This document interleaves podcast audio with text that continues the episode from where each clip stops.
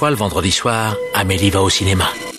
Encore Mais il vient deux fois par semaine maintenant celui-là Triste époque pour le cinéma. Vous trouvez ça normal Mais votre cinéma, votre cinéma, moi je trouve ça irrespirable Bah j'en connais un qui va bien rigoler en lisant ça.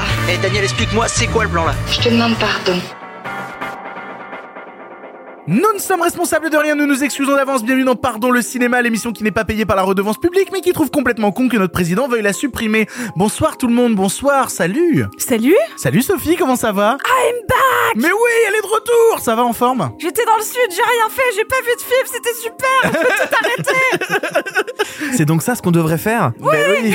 Bonsoir Arthur Bonsoir. Ça va? Ça va euh, C'est pas, du- c'est pas, c'est pas du tout radiophonique, il vient de me montrer une tartine avec de la mortadelle. Non, Très bien. alors pas exactement. Du pain d'épices tatsiki mortadelle. C'est- c'est du houmous déjà. Oh bah euh, excusez-moi, monsieur a des principes. Pardon Exactement. la cuisine du coup, euh, ce soir. Et bonsoir Simon. Bonsoir, je ne suis qu'amour et tonnerre. Oh là là Oh C'est parce qu'on sort d'une projo, mais on en parlera dans une autre émission. Dans cette émission, on a déjà un gros gros programme. On vous parlera d'Arthur Malédiction, super youpi, de Decision to Live de Park Chan-wook, d'Irréductible de Jérôme Commander et d'Entre la vie et la mort. En bref, ce sera En roue libre et Mastema avant de partir vers le passé pour aborder un film avec Yves Montand, I comme Icare d'Henri Verneuil. Mais d'abord, il est l'heure des actus. La vache, encore ces stupides actualités. Les actualités. Au cinéma, c'est comme ça et pas autrement. Ha ha Qu'est-ce qu'on passe au cinéma? Je suis bon. Je demandais à la patronne. Comme d'habitude, nous démarrons ces actus en vous remerciant de nous suivre, quelle que soit votre plateforme de podcast, plateforme où vous pouvez nous noter 5 étoiles si vous aimez notre travail. Il y a aussi les réseaux sociaux, vous suivez Pardon le cinéma sur Twitter Instagram et ça, c'est super sympa. On rappelle que si vous voulez d'autant plus soutenir l'émission, vous pouvez le faire financièrement via un abonnement tous les mois. Cela vous permet de faire sauter les pubs, mais surtout d'avoir un épisode exclusif chaque mois avec un invité. Le dernier, c'était Quentin Dupieux, c'est disponible, abonne-toi et file l'écouter. Oh mais dis donc, qu'est-ce que c'est que cette alarme? J-14 avant Pardon le cinéma à la cigale, mon dieu, c'est dans deux semaines C'est dans deux semaines Je vous ai dit que je déménageais dans le sud et que je ne venais pas. si, c'est trop tard. Euh, La centième de Pardon le cinéma à la Cigale, pas une simple émission, non, un véritable événement autour de Pardon le cinéma avec vous dans la salle. Bon, là, c'est quand même très réel. Hein. J-14 avant que notre équipe ne débarque sur la scène de la Cigale à Paris pour vous faire vivre deux heures de show, de cinéma, d'humour, de mauvaise foi et de critique. Tout ça enrobé dans un truc sur lequel on bosse tous les jours. Si vous saviez ce qu'on a fait juste avant cet enregistrement, voilà. Je croyais qu'on devait garder ça entre nous et ne le dire à personne. On a, on a scellé ça sous le sceau du secret avec notre sang, donc je vois Bah- pas pourquoi tu teases. non, parce que ça va être montré aux gens à la Cigale, c'est ça Ah le bon pire. Oh merde. C'était ça l'idée Oui, oui, oui, tout à On fait. a dit qu'il était déconseillé au moins de 16 ans, du coup, notre spectacle. Moi j'ai juste bu une bière. hein. Je je sais pas trop quoi vous dire à part vous dire venez en fait venez nombreux on attaque la dernière ligne droite ce sera une soirée unique et on espère que cette soirée sera unique avec vous donc voilà si vous voulez vivre la centième de Pardon le cinéma en live ben prenez votre place le lien est en description ou sinon vous allez sur Ticketmaster sur le site de la Fnac vous tapez juste Pardon le cinéma dans la barre de recherche Pardon le cinéma ticket vous allez trouver c'est à la Cigale c'est le vendredi 15 juillet à 20h on espère vous y voir pour l'actualité laissons place au courrier des lecteurs chaque semaine on vous demande sur notre compte Instagram oui Instagram pardon le cinéma de nous poser vos questions vos interrogations sur l'actu D'ailleurs, je fais la pub du compte Instagram. Suivez-nous aussi sur TikTok. On a un compte TikTok maintenant où, où je pose des trucs rigolos, des extraits d'émissions un peu surcotés. Allez voir le compte TikTok de Parlons le cinéma. Bref, voici donc le courrier des auditeurs. Bien Merci. Voilà. merci, merci. Le courrier des auditeurs. Trois questions du public que j'ai retenues aujourd'hui. Samuel Blachon nous demande Knives Out 2 au Festival de Toronto. Est-ce que Cannes doit changer sa politique contre les plateformes de streaming On savait déjà qu'il y avait plusieurs festivals qui acceptaient la venue de plateformes comme Netflix. On savait que le Festival de Venise, justement, se faisait la part belle de ce genre de choses-là. Mais c'est le cas maintenant aussi du Festival de Toronto qui ramène Knives Out 2, qui est un des gros événements euh, à venir de, de la plateforme Netflix.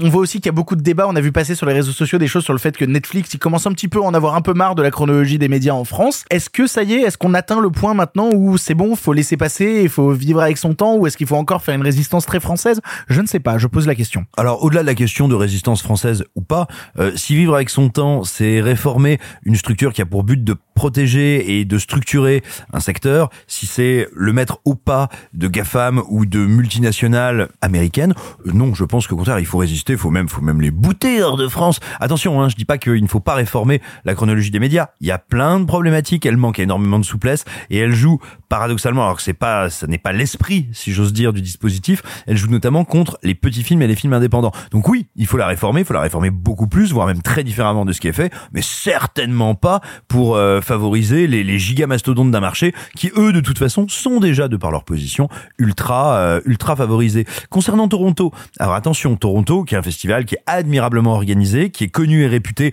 pour être, on va dire, euh, euh, extrêmement attentif au public et être, euh, je vais, oh là là, je excusez-moi, je suis fatigué, je vais utiliser un anglicisme, je n'aime pas ça, mais on va dire audience friendly, c'est-à-dire que euh, les gens qui y vont comme festivaliers pour voir des films sont excellemment bien reçus, y ont accès dans des conditions idéales, ça c'est très très bien, mais attention, Toronto, c'est un festival commercial, c'est pas un festival qui fait une sélection, c'est pas un festival qui dit le but du festival n'est pas de proposer les meilleurs films du y a monde. des gens qui bossent à Toronto qui nous écoutent actuellement, je pense qu'ils ont- ils vont avoir le seum que tu dises qu'ils ne font pas de sélection. Bah non, tu achètes ta place à Toronto comme film. Ah, d'accord. Les studios achètent le fait d'être euh, Non Pas que bah, en grande partie. Bah, enfin, je, je dis ça euh, parce que je, je connais le, le sélectionneur des, euh, des Midnight du TIFF, donc la sélection horreur, puisque La c'est Midnight Madness. exactement euh, la Midnight Madness, parce que bah, comme, comme en bossant à Fantasia, qui est aussi un festival au Canada, j'ai pu croiser des gens, voilà. Et pour le coup, je voyais des sélectionneurs venir chercher des films d'horreur. Donc je sais pas ce qu'il en est pour le reste. Il y a des petits, il y a des sélections parallèles qui fonctionnent de manière tout à fait classique et, euh, et d'ailleurs oui, mais tu fais très bien de, de nuancer mon propos en plus parce que pour le coup en Midnight Madness, moi il y a un film que j'adore qui s'appelle Baskin que j'ai découvert Bah oui. grâce à Toronto. Qu'est-ce que c'est bien Baskin? Voilà, donc euh, oui, l'idée est pas du tout de cracher sur Toronto, hein, c'est pas ça. C'est que Toronto est un festival qui se veut aussi une vitrine commerciale et qui l'assume. Et c'est pas sale, hein, c'est pas un problème. Qui se veut une vitrine commerciale pour en, quand même en grande partie le cinéma anglo-saxon. Donc c'est aussi pour ça qu'il y a des facilités à certains niveaux, hein, faut pas se leurrer.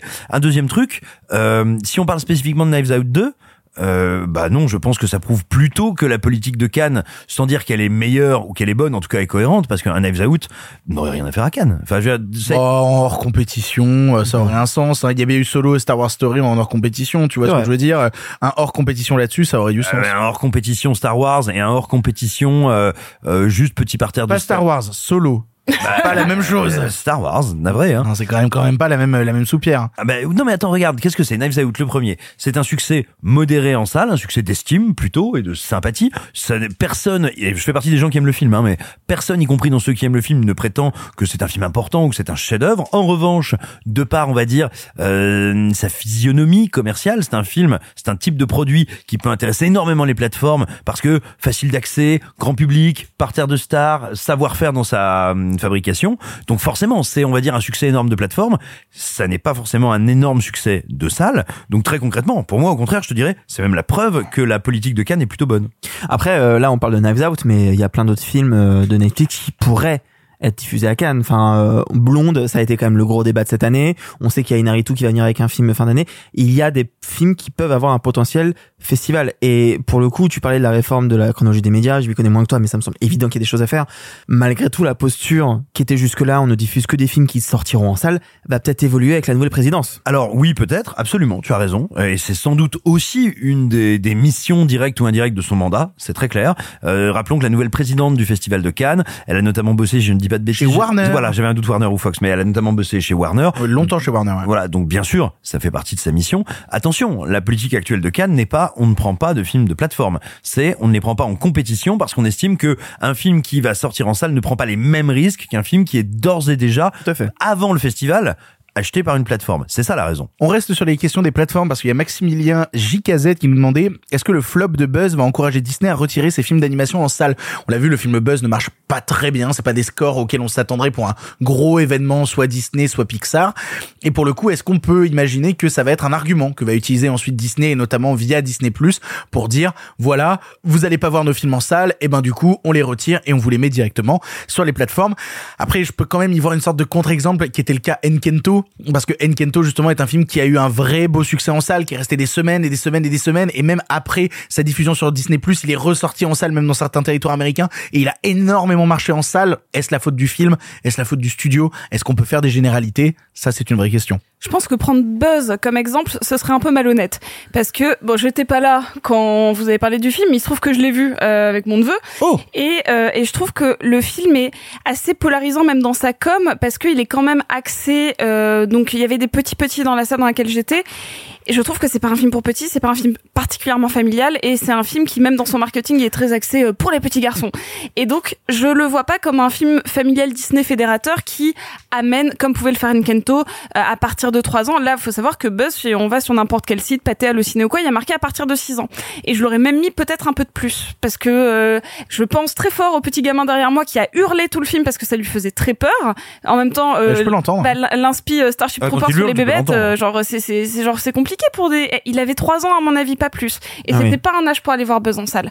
Et donc, si jamais, puisque on est dans la spéculation, si jamais Disney se sert de ce levier, à savoir Buzz, ce serait un peu malhonnête. Bah, ce serait étonnant que Disney euh, ait un coup de com un peu Ah non, malhonnête. mais là, on euh, est que dans la spéculation. Comme C'est dire avis. euh, ils nous mettent pas le prochain euh, Pixar euh, dans nos salles parce que euh, c'est quand même la faute de la vilaine chronologie des médias. Ouin, ouin, ouin, ouin, ouin. Ils ont jamais été malhonnêtes dans leur communication. S'ils le feront, ce sera malhonnête. Oui. Voilà, ils peuvent l'utiliser comme argument. Factuellement, c'est Il y a un truc qu'il faut rappeler quand même aux gens qui nous écoutent. À partir du moment où euh, un studio comme Disney ou même Warner avec HBO Max se dote d'une, on va dire, d'une plateforme propriétaire, le but ultime, c'est de se passer des salles. Donc vous ne devez pas les écouter, les croire quand ils vous disent vous comprenez, c'est à cause de la situation. Vous comprenez, c'est parce que la législation n'est pas gentille avec nous.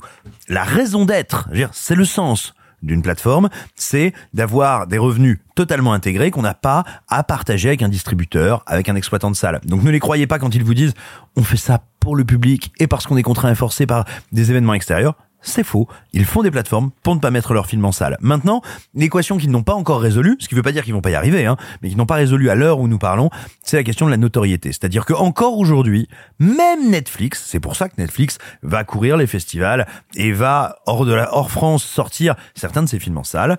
Ce qu'ils remarquent, ce qu'ils notent, c'est le problème de la notoriété, c'est-à-dire que oui, la salle va leur rapporter moins, j'ai envie de dire euh, euh, directement en termes numéraires, va leur rapporter moins d'argent qu'un qu'un euh, que mon dieu que que l'exploitation de leur plateforme. En revanche, pour que les gens aillent sur la plateforme, il faut que la plateforme soit connue, qu'on sache ce qui y sort. Et pour l'instant, il n'y a pas de meilleure promotion d'une œuvre que la salle. C'est la salle et l'excitation autour de ce qui se passe dans la salle de cinéma qui fait que les gens veulent aussi aller sur la plateforme pour retrouver ces films.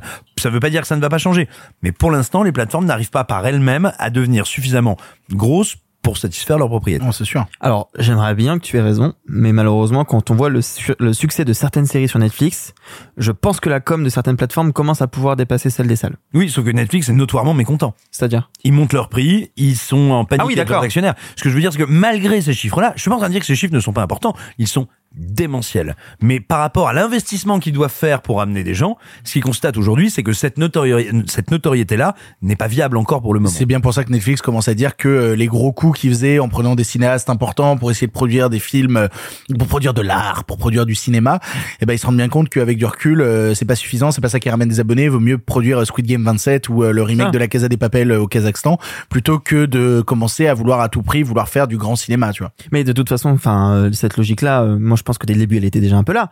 Ça, c'était euh, des, euh, on met de l'argent, on donne de l'argent à des cinéastes. C'était un produit d'appel. C'est exactement ça. C'était pour dire venez les cinéphiles, vous voyez, on peut on peut vous proposer des trucs et en même temps c'était aussi pour se faire une notoriété. Mais voilà, euh, juste pour revenir sur Disney deux secondes, Disney à l'heure actuelle, selon les derniers chiffres, a plus de 133 millions d'abonnés. Faut imaginer qu'il y a 133 millions de personnes qui payent 10 euros par mois, 1 milliard 3. 1 milliard 3 tous les mois. Ça fait euh, ça fait un Avengers tous les deux mois. Donc en fait, même quand ils investissent je, de l'argent dans je un je Kenobi, même pas imaginer le- les coûts des serveurs de Netflix. Je veux même Euh, pas alors là, c'était ça. Disney Plus en l'occurrence, mais oui, oui, totalement. Ah oui, pardon, pardon. Mais juste pour dire un truc, c'est que même si je suis d'accord effectivement avec ce que vient de dire Simon, quand ils investissent de l'argent dans un Kenobi, qui est une série qui a coûté un peu d'argent quand même, malgré tout, ils savent qu'ils ont un retour sur investissement qui est direct. C'est évident ce que tu dis, tu as tout à fait raison. Mais ils savent aussi deux choses. Pour l'instant, Kenobi et les séries Star Wars, c'est connu parce qu'il y a eu des films Star Wars. Euh, le problème qu'ils ont pour l'instant, c'est qu'à part Mandalorian, leurs deux autres séries Star Wars ont été, dans la réception, hein, des bits d'une violence sans nom. Le livre de Boba Fett, c'est haï. Kenobi, c'est très mitigé dans la réception. Donc, ils savent que c'est pas viable très longtemps. Et ils ont besoin de reconnaissance et d'excitation. Cette reconnaissance et cette excitation, pour l'instant, ils n'arrivent pas à la créer hors l'émulation de la salle. Alors pour le coup, on va retourner en salle parce qu'on a une dernière question qui nous vient de François Alberti. Alors là, putain, ça on l'a vu passer sur les réseaux sociaux. Vous avez été nombreux à nous poser des questions là-dessus. Un point sur le tournage du film Barbie, future petite pépite ou daube en prévision. Il faut bien dire que depuis quelques semaines sur Twitter et même sur les réseaux sociaux en général, on voit passer beaucoup, beaucoup, beaucoup, beaucoup, beaucoup de photos, soit des photos officielles, soit des photos de paparazzades qui proviennent du tournage du film Barbie avec Margot Robbie et Ryan Gosling, un film réalisé par Greta Gerwig que vous connaissez peut-être pour avoir fait notamment Lady Bird ou Little Women. Autant dire que, enfin, les filles du Docteur March en français. Bref, il y a beaucoup beaucoup d'images qui passent. Moi, je vais vous donner mon avis très rapidement sur la question. Ça commence à être un truc à l'excès. Ça commence à être un truc un peu gerbant. Quand on commence à me teaser autant à l'avance avec autant d'images et qu'on laisse passer parce que les paparazzas aussi, il y a toujours un truc très contrôlé derrière. Quand on commence à laisser passer des vidéos comme celles qui sont sorties, je suis désolé, mais moi j'en peux j'en peux déjà plus de ce film. Ce film va sortir dans un an et demi. Je n'en peux déjà plus. Même si ça a l'air une super idée, même si la réalisatrice m'intéresse, même si le casting m'intéresse, même si le concept, je me dis allez pourquoi pas, ça peut être rigolo. Le teasing ultra avancé comme celui-ci, je le trouve un peu épuisant, je le trouve un peu contre-productif. Ils ont réussi? Ils ont gagné. En fait, euh, peu importe, on, ne sait pas ce que vaudra le film, on peut pas le savoir avec deux images, on ne le saura jamais, que ce soit des photos de paparazzi, qu'elles soient vraies, fausses, enfin qu'elles soient mises en scène dans une stratégie de com ou pas, on ne sait pas ce que vaudra le film. Ça peut être une plantade, comme ça peut être un très beau succès, que ce soit en salle ou que ce soit critique. On n'en sait rien. Cependant, ils ont gagné. C'est-à-dire que c'est très rare. Euh, Normalement, ce genre d'image, ça se monnaie, euh, enfin ça se monnaie pas euh, financièrement, mais en tout cas, ça se négocie avec des magazines ou euh, ça se met sur les réseaux avec une stratégie vraiment très précise. Et là, tout le monde en parle. C'est-à-dire que normalement, euh, même sur des gros films, quand tu donnes l'exclu, je sais pas moi, à Première ou à Cinématiseur ou à Combini, ça prend pas autant que ça. C'est-à-dire que là, c'est un rêve mouillé de RP là, ce qui est en train de se produire. Mais exactement. Moi, je suis en mode mais c'est trop mais, fort. Mais ils, ils, on finance pour des photos volées de tournage? Non, non, non. Exactement Parce comme que pour là, les politiques. Parce que là, c'est des photos de tournage volées. Et pour moi, c'est des a- il y a eu trucs. il y a eu une ou deux photos officielles quand même. Non Si, Ah, non, non, je ah, pense pas si, qu'il y en a eu. Si, si, il y en a une eu photo deux. officielle Si, de Margot Robbie et une photo officielle de Ryan Gosling. Bah, c'est- Mais c'est bah pas oui. ça qui tourne sur Twitter depuis euh, deux semaines. Bah non, pas que, mais c'est né de là. Ah, Je, je, j'en sais, je sais pas ce qui, ce qu'il en est de euh, photos volées. Est-ce que la prod a réussi à, à, à les arrêter ou qu'au contraire ils les ont encouragés? Franchement, j'en Ah, C'est sais des rien. photos sur la plage prises à Venise, je crois. Bah ouais, y a rien, il y a rien à empêcher. Rien contrôler. Donc ça veut dire que peut-être ils ont pensé que ça allait se faire aussi. Enfin tu vois, je, je- on peut on peut on peut spéculer. Si, si tu veux le cacher, euh, tu te débrouilles pour euh, le faire autrement. Tu vas pas me dire qu'il y a qu'une plage. Enfin bref, vous voyez mon idée. Totalement. Ce que je veux dire, c'est que ils ont réussi leur coup marketing, euh, vo- volontaire ou pas. Tout le monde part du film et même euh, le côté j'en peux plus, c'est déjà une, une forme de succès parce que ça ça vient créer quelque chose chez toi, même si c'est pas une grosse attente. Tu vois. Mais, mais pour le coup, il y a un truc qu'on- dont on parle assez peu et dont les gens parlent assez peu, c'est, je le disais avant, c'est un film qui est réalisé par Greta Gerwig. C'est-à-dire, c'est pas genre une comédie random américaine bizarre filée à un yes man dont on connaît pas le nom. C'est quand même Greta Gerwig. Oui, mais euh, alors c'est là où moi, pour le coup, je dirais, je, je m'avancerai évidemment pas à dire ils ont loupé leur plan com parce que je n'en sais rien, je ne suis pas devin et euh, il faudrait être très présomptueux pour que je m'autorise à dire un truc pareil. Néanmoins, là où il me semble-t-il euh, si plan comme il y a, il n'est pas tout à fait bien calibré, ou en tout cas il y a eu un souci quelque part. Euh, moi je le vois dans les nombreux commentaires qu'on a sur écran large au sujet de ces photos.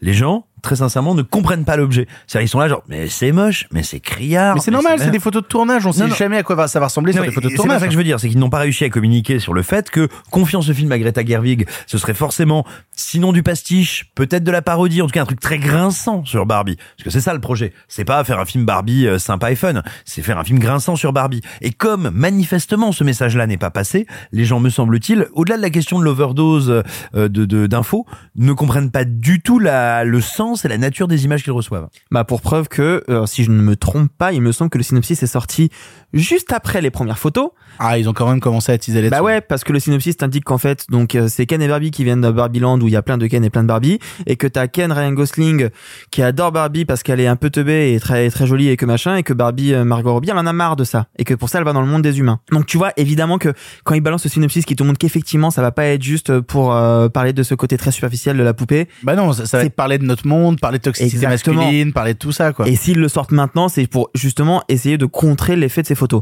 Moi, j'ai vu un tweet qui m'a très fait, rire- euh, qui m'a vraiment fait rire. C'est euh, sur Letterboxd, c'est quelqu'un qui a, qui a fait une review du film en disant, je l'ai vu sur Twitter. Bon allez, avant d'attaquer les films du présent, comme chaque semaine, c'est l'heure de l'édito de la semaine, édito carte blanche, appelez ça comme vous voulez. Chaque semaine, un chroniqueur a la possibilité de parler du sujet qui l'intéresse sans restriction, son envie du moment, le truc qui lui tient à cœur. Cela peut avoir un lien avec l'actualité ou non, qu'importe, tant que le chroniqueur peut s'exprimer librement sur ce qu'il ou elle désire. Et spécialement cette semaine, l'édito sera tenu par moi-même, c'est l'heure de ma carte blanche. Ça fait pas vrai con comme t'es, te demande ton avis Donnez-moi carte blanche et votre appui. Ah, tu me demandes mon avis maintenant Mais tu causes français, ma salope. Je ne le cause pas, je le parle. Vous m'aviez donné carte blanche. C'est ma raison de plus pour faire attention. Il y a quelques semaines, j'avais un débat animé avec un ami vidéaste sur la jeune génération de créateurs audiovisuels. Loin de moi l'idée de vous le retranscrire en détail, les arguments de part et d'autre ne volant pas très haut par instant. Non mais ça c'est nul, non mais ça c'est vachement bien. Et pour cause, nous parlions d'un sujet plus que compliqué, TikTok. Alors attention, pour les personnes à la retraite qui nous écoutent, et je sais qu'elles sont nombreuses et je les salue à distance de gestes barrières, TikTok est une plateforme de vidéos, comme peut l'être par exemple YouTube, et où il est possible de poster n'importe quel contenu, de la blague courte de 10 secondes à l'essai théorique et philosophique sur la véracité de la théorie de l'évolution de 10 minutes. Petite particularité, l'application étant majoritairement utilisée sur smartphone, elle s'est adaptée au matériel de consommation, ne proposant, en tout cas 99% du temps, que des vidéos au format vertical. Et c'est bien là où tout ça pose des questions. Car au cas où vous ne le saviez pas, cela fait maintenant 10 ans que je m'évertue à avoir un semblant de carrière sur la plateforme YouTube et que donc j'ai vu passer beaucoup, beaucoup de choses, de la blague courte de 10 secondes à l'essai théorique et philosophique sur pourquoi Captain America il est vachement plus beau que Joseph Goebbels. La différence étant que cette plateforme ayant vu sa création à la fin des années 2000, elle a repris le modèle classique du cinéma ou de la télévision, à savoir le format horizontal. C'est ainsi que l'on a vu fleurir par la suite des courts-métrages et d'autres œuvres de fiction, la plateforme permettant à tout à chacun de créer à l'envie son propre cinéma sans avoir à suivre le chemin classique des boîtes de production. J'en reviens au débat avec l'ami vidéaste.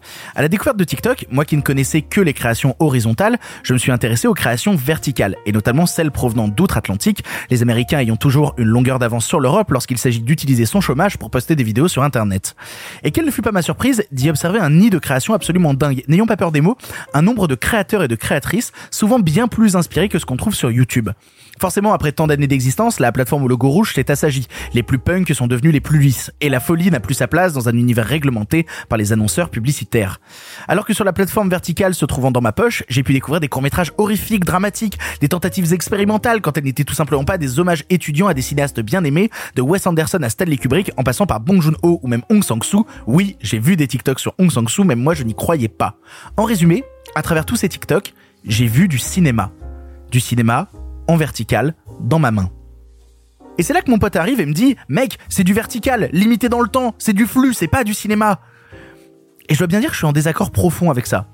Tout d'abord sur la question du vertical, je veux bien entendre que le cinéma se veut avant tout comme adapté à notre regard, un œil à gauche, un œil à droite, et donc aussi au format d'écran des salles de projection, et ce depuis une centaine d'années.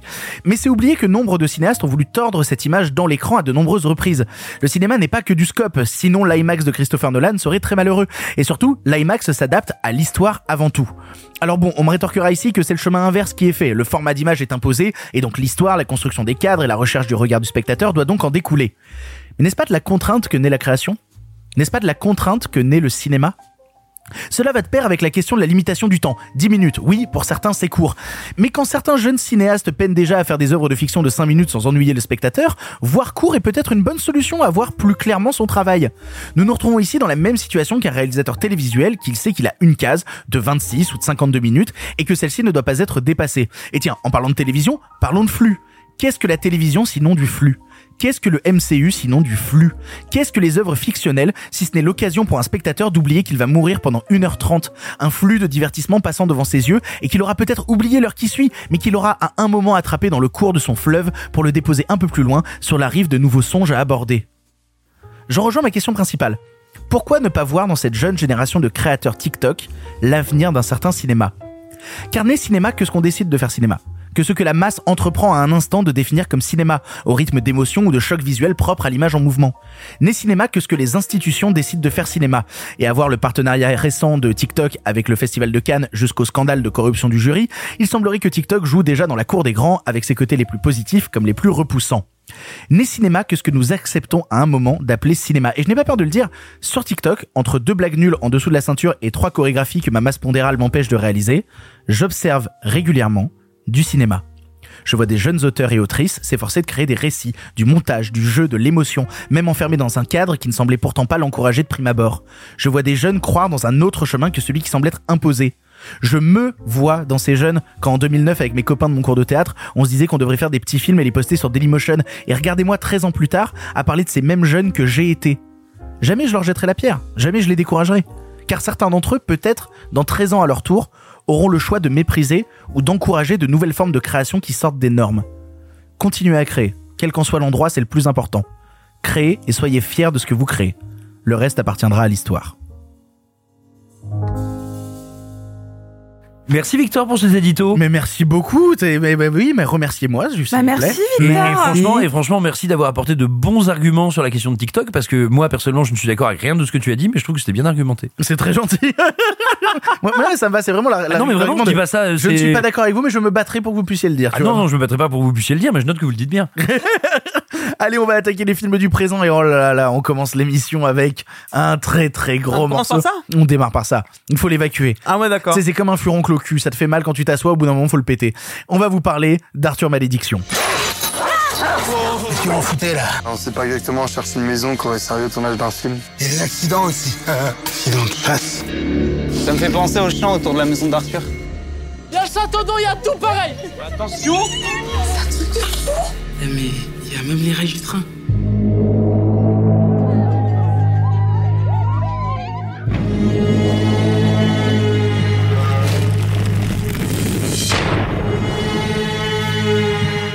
Arthur Malédiction est un long métrage horrifique écrit et produit et tourné chez Luc Besson, dérivé de la saga d'Arthur et les Minimoys, où Alex, fan hardcore de ces films, est amené par ses amis le jour de son 18e anniversaire dans la véritable maison où s'est déroulé le tournage. Mais alors qu'il passe la nuit sur place, de mystérieux événements se produisent qui vont transformer leur courte escapade en véritable cauchemar. Je vais commencer sur euh, Arthur et les Minimoys parce que, enfin non, pardon, Arthur Malédiction, excusez-moi, parce S'il te que s'il te plaît, respecte la franchise. non mais alors, je crois que j'ai rarement pris autant de notes que devant ce film. Je, je vais être très honnête avec vous, il m'arrive de prendre des notes à la sortie de projet ou quoi. Face à Arthur Malédiction, trop de choses.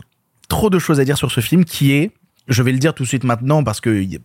En fait, le but c'est pas juste de défoncer le film gratuitement. Non. J'aimerais prendre du recul un peu sur ce qui est sur le film, qui est, je pense, le pire truc que j'ai vu cette année. Comme Oui. ça, au moins, voilà, je mets ça d'entrée de Mais jeu. de toute façon, autour de cette table qui est d'accord? Bah, euh, d'accord. On lève tous la main, personne ne... ça, non, ça ne s'entend pas, ça. en Ça fait. s'entend pas, mais je posais la question quand même. D'accord. Voilà, tout le monde est d'accord pour dire que c'est un des pires trucs qu'on a vu cette année. Pourquoi c'est un des pires trucs? C'est ça qui m'intéresse. Déjà, je trouve que le film part d'un postulat incroyable, qui est qu'on a une équipe de comédiens qui récitent des textes d'AB Productions, qui essayent de nous faire croire que Arthur et les Minimoys était un bon film, pire qu'il a laissé quelque chose dans l'histoire, au point que des jeunes en font des cosplays en 2022. Bah, c'est un film de science-fiction, je vois pas le problème. C'est ça, mais c'est tellement absurde et nul que c'en est incroyable. Tout est absurde dans le film. Et en fait, c'est ça, je pense que c'est l'anti-suspension d'incrédulité The Movie. Tu ne peux à aucun moment croire dans le récit. On est dans un monde parallèle où on s'offre des cadeaux d'Arthur et les Minimoys. On se drague en parlant d'Arthur et les Minimoys. Le mec veut avoir une vie sexuelle et il montre sa collection d'Arthur et les Minimoys. Mais prends une douche, ce film a une odeur, c'est terrible. Et que- quelle bande d'amis s'imposerait à chaque anniversaire de son pote les trois films d'Arthur et les Une Minimoys secte, Victor, une secte. Mais moi, je pense qu'ils font l'amour pendant, tu sais, ça coupe. C'est ce pour lequel ils acceptent, ils font bon bah au moins notre pote Teddy euh, il veut regarder les minimums mais au moins euh, on lui rentre les poils. Non, non, il y a un truc qui me va bien, tu vois, c'est qu'il y a un truc dans la dynamique du slasher qui m'intéresse beaucoup, c'est que ton but aussi, c'est de détester une majorité des personnages dans les slashers pour prendre un- une, une certaine forme de plaisir en les voyant se faire massacrer. Et donc, du coup, ça, c'est plutôt réussi. C'est-à-dire qu'au bout de 10 minutes de film, je les hais tous, je les déteste profondément, et je dis, mais j'ai trop hâte que vous décédiez. Vraiment, j'ai trop hâte. Parce qu'en plus, il y a plein de trucs qui me mettent un peu mal à l'aise. Au début, t'as le, le générique d'intro qui s'affiche, et on voit que la fille principale du film est, Talia Besson, donc la fille de Luc Besson. Et donc, du coup, c'est un film où la fille de Luc Besson joue une nana qui veut baiser un fan du travail de papa. Ça me met profondément mal à l'aise. Ça me met profondément mal à l'aise. En plus, elle fait des vannes. La première scène où elle apparaît, Je comptais en parler de ça. Ah, la terrible. première scène, elle, apparaît, Incroyable. elle parle de ses seins, et juste après, elle, il lui montre sa collection, et il y a vraiment cette phrase où il fait, Oh, elle est vraiment énorme. Tu dis, c'est pas possible. Arrêtez. Vous, on m'a hypnotisé. Il y a un problème. Donc, Ah, mais tu es en train de t'as vachement changé. Tu dis ça parce que j'ai pris des seins. Quoi? Et non et il ajoute ouais c'est vrai. Putain, c'est vrai en plus, mais c'est en- il fait vraiment ça en plus. D'ailleurs, vous voulez une anecdote? On est, on est, on n'a même pas attaqué la partie film d'horreur. Vous voulez une anecdote incroyable? Je m'en suis rendu compte, je vais les vérifier sur internet. Au tout début du film, le personnage principal qui est fan d'Arthur et les Minimoys, il court habillé dans une tenue qui rappelle un petit peu Arthur et les Minimoys. Je sais pas si vous avez remarqué, il est tellement fan d'Arthur et les Minimoys qu'il s'habille. C'est quand il est coursé par les flics dans la première scène. Oui, oui. Voilà, oui. il a une tenue qui fait un peu Minimoys. Ou Et- punk hein. Un petit peu. Euh, mec qui fait des bolasses sur la place de la République. Et du coup, moi je regarde cette tenue et je me dis je connais cette tenue. Mais pas juste parce que c'est une tenue d'Arthur et les Minimoys. Parce qu'en fait, il y a quelques mois, je suis allé à Europa Park. Et, et en fait, non, mais non, tout ce que je dis est vrai. Tout T'es ce un que je dis est pervers, vrai. t'es un pervers. En fait, Non. à Europa Park, il y a un land dédié à Arthur et les Minimoys. Je sais pas pourquoi, mais la- non, l'attraction est pas mal. En vrai, L'attraction est cool. L'attraction Arthur et les Minimoys est pas mal. Et donc, à l'entrée de l'attraction, t'as des cast members qui sont habillés en tenue d'Arthur et les Minimoys. C'est le même costume. C'est le même costume. C'est, je suis allé vérifier des photos sur internet. C'est le même. co- Ils sont récupérés pour habiller le personnage principal des costumes d'un parc d'attractions. C'est non mais c'est pour dire déjà le niveau de.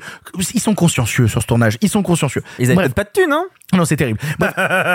Avançons quand même sur ce qui est factuellement du pur cinéma parce que c'est écrit comme un mauvais court-métrage étudiant à base de phrases. Bon alors, on fait ça les copains? Qu'est-ce qu'on ferait pas les copains?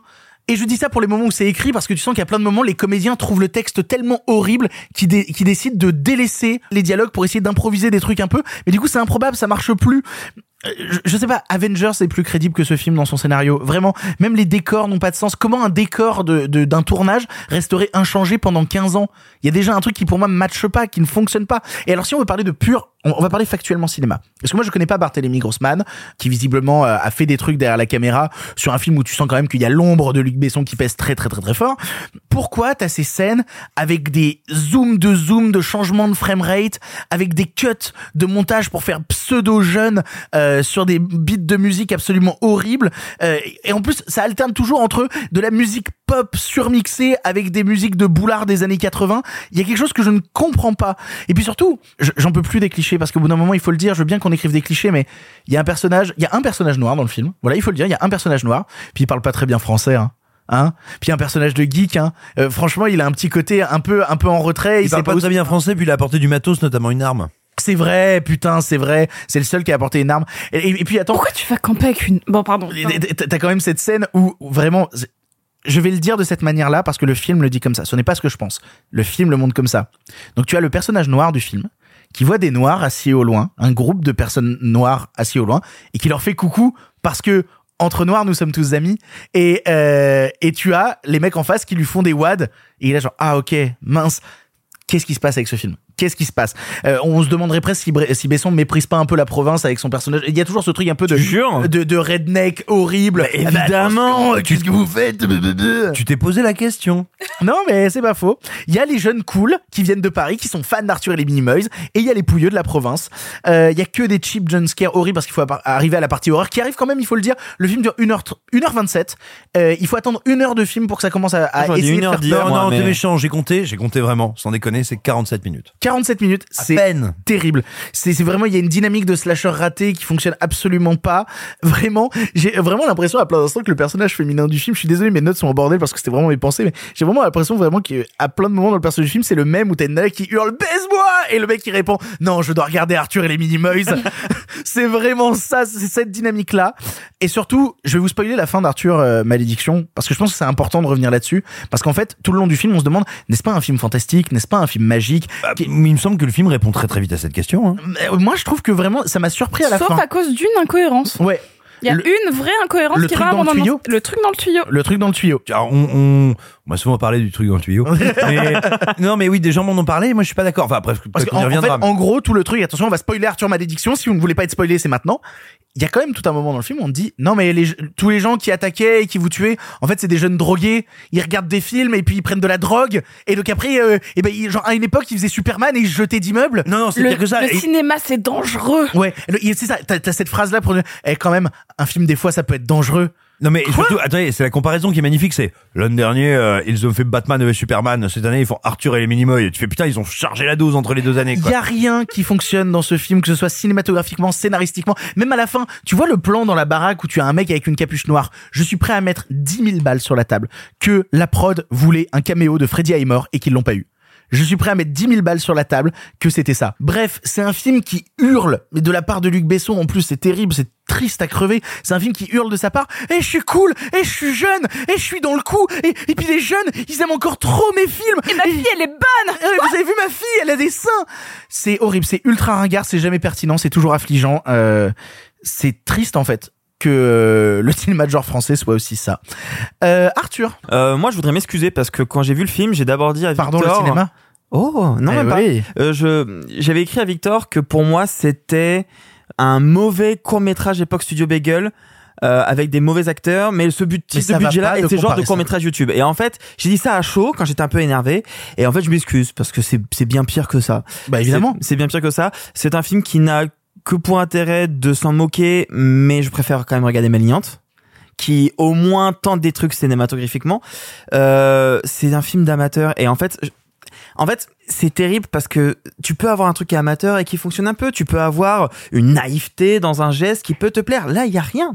À chaque fois que je vois des films, moi j'ai un peu ce truc de euh, non mais attends, euh, faire un film c'est un projet qui te prend des mois, des années, t'as forcément un truc qui ressort et en fait j'y réfléchis et la seule qualité du film que je trouve c'est que ça a permis à avoir des techniciens d'être un minimum rémunérés. Mais en fait, je suis même pas sûr. Non, je suis même pas sûr. Je suis même pas sûr. Parce qu'on on connaît l'habitude qu'a Luc Besson de faire travailler les élèves de l'école de la cité euh, sur ses tournages parce que ça fait moins de frais. Donc tu vois, je suis... donc je suis même pas sûr de ça. Je me demande vraiment comment le film a été fait. J'ai hâte que dans les prochaines semaines, les prochains mois, on puisse avoir enfin quelqu'un qui va démêler tout le fond de l'histoire et va pouvoir cracher sur ce truc qui, je pense, ne mériterait même pas d'être distribué en salle. Moi, ça me rend triste que c'est un film qui monopolise des salles parce que ça mérite pas d'être financé. Enfin, je dis ça, ça n'a pas été financé par CNC. C'est, c'est Monsieur Besson qui a tout payé de sa poche. Il mais... a tout payé, il a mis 2 millions d'euros sur la table et c'est tourné dans son jardin. Parce que ça, c'est un truc, l'info est sur Wikipédia. Le, la maison d'Arthur et les Mimeuses, elle est au domaine des laitiers en Normandie. Domaine des laitiers qui appartient à Luc Besson et c'est là où il a mis sa boîte Digital Factory. Non, puis attention, il y a eu un événement pour influenceurs. Moi, j'en connais plusieurs qui étaient présents euh, à cet événement, qui étaient donc sur les lieux du film et où après on leur a projeté le film. Et donc oui, moi je c'est peux- pas un événement où Ah, on leur a bandé les yeux pour pas leur montrer où c'était? Euh, pas du tout que dalle. mais si, c'est sur les vidéos. Oui, c'est pour la sur, vidéo. les, sur les vidéos dans les bus, on dit qu'on leur bande les yeux Ah. pour pas leur montrer où est le. Ils ont fait trois secondes pour la caméra C'est pour la vidéo. Euh, non, non. Et en l'occurrence, littéralement, donc voilà, moi je peux vous attester que oui, le décor du film, euh, le lieu où a été fabriqué tout ça, et enfin bref, et Digital Factory, oui, c'est bien sur le domaine Besson. Donc il a tourné un film dans son jardin avec sa fille. Oui, c'est ça. En et il fait, le met dans euh, des salles de cinéma. En fait, c'est ça, c'est un, un film de, de c'est un, c'est un ego trip surdimensionné qui n'a pas lieu d'être, qui n'a pas lieu d'être. Tu l'as dit, effectivement, pour moi, c'est le point le plus surnaturel du film. C'est pas euh, les présences, c'est pas les fantômes, c'est le fait qu'il y ait des gens qui soient fans de Minimoys euh, en 2022. Ça, ça tient pas. Et, et tu disais que l'horreur arrive au bout de 45 minutes. Moi, je dirais plus que ça. Tu regardes le trailer, t'as l'impression qu'il va vraiment y avoir une espèce de d'invasion, de, de surnaturel lié à l'univers de Minimoys. Ça n'arrive au bout que de 1h10 sur 1h27. Et en plus, c'est déceptif. Parce que Et c'est ultra déceptif dit, parce euh, que ce n'est pas ça. la magie n'existe pas, va te faire niquer. Ok, d'accord. Ça n'a euh, vraiment aucun intérêt. Il y a un moment, je me suis dit, ah, est-ce qu'il y aura un peu de, un peu de body horror intéressant? Non. Euh, euh, à la limite, euh, non. En fait, j'essaie de trouver des- du positif, mais j'en trouve pas. Non, c'est euh, ça n'a pas beaucoup d'intérêt. Il assume même pas ses mises à mort, le mec qui meurt contre un arbre. On aurait pu être la seule mort cool. Oui, on le voit pas, et quand il découvre son cadavre, c'est filmé de derrière l'arbre, donc on voit pas ce qui s'est passé. T'as 70 fois dans le film ce vieux truc inventé par Tintin, à savoir, tiens, qu'est-ce qui se passe? Oh, un coup de poing, pan. Ouais. Ah ouais, putain, j'avoue, j'avais pas pensé. En fait, le problème que j'ai aussi, C'est l'équivalent, si tu veux, de se retirer avant de jouir. Hein. C'est, ça ne marche pas. Putain. ce qui me rend triste. Non, ce qui me rend triste, c'est que j'ai l'impression de sentir parfois des gens qui ont envie de faire du boulot, mais que soit ils n'y arrivent pas parce qu'ils sont pas bien dirigés, soit ne sont pas bons ou juste ont un mauvais texte. Enfin, je sais pas. En fait, tu sens que parfois il y a des gens qui ont un peu envie et que il y a absolument rien qui fonctionne. Ah non, mais euh, moi j'arrête pas de dire que c'est écrit avec le cul, et je dirais pas que les comédiens jouent mal, ou en tout cas, s'ils jouent mal, c'est parce que ils sont pas aidés par le texte. Ce qu'ils ont à jouer, c'est un putain de jouable. C'est injouable ce qu'ils ont. Aucun être humain ne s'exprime comme ça. C'est juste, dès l'écriture, il y a un souci qui te nique tout le monde. Les techniciens, les comédiens, la possibilité d'un réalisateur de créer un univers. Dès l'écriture du scénario de Besson qui est nul à chier, tout le monde est niqué. Il y a un truc qu'on dit souvent quand on veut vraiment attaquer les films mauvais, c'est dire ouais, quand j'étais lycée, j'aurais pu faire pareil en toute objectivité. Avec avec un budget aussi gros qu'il a parce que en fait le budget ça a financé des caméras et vaguement un décor et vaguement quelques effets visuels. Je pense qu'au lycée, on aurait pu écrire un truc mieux que ça. Et c'est pas une vanne, c'est pas une vanne, c'est un constat, c'est d'une débilité sans nom. Mec, comme directeur de colo, j'ai fait mieux que ça. Avec des gamins, j'ai fait mieux que ça. Ben, j'ai fait des films qui étaient mieux que ça. Sophie, Waouh. pour ton Euh. grand retour dans l'émission. Ouais, bah pff, voilà quoi. le film commence. J'ai déjà pas mal d'appréhension.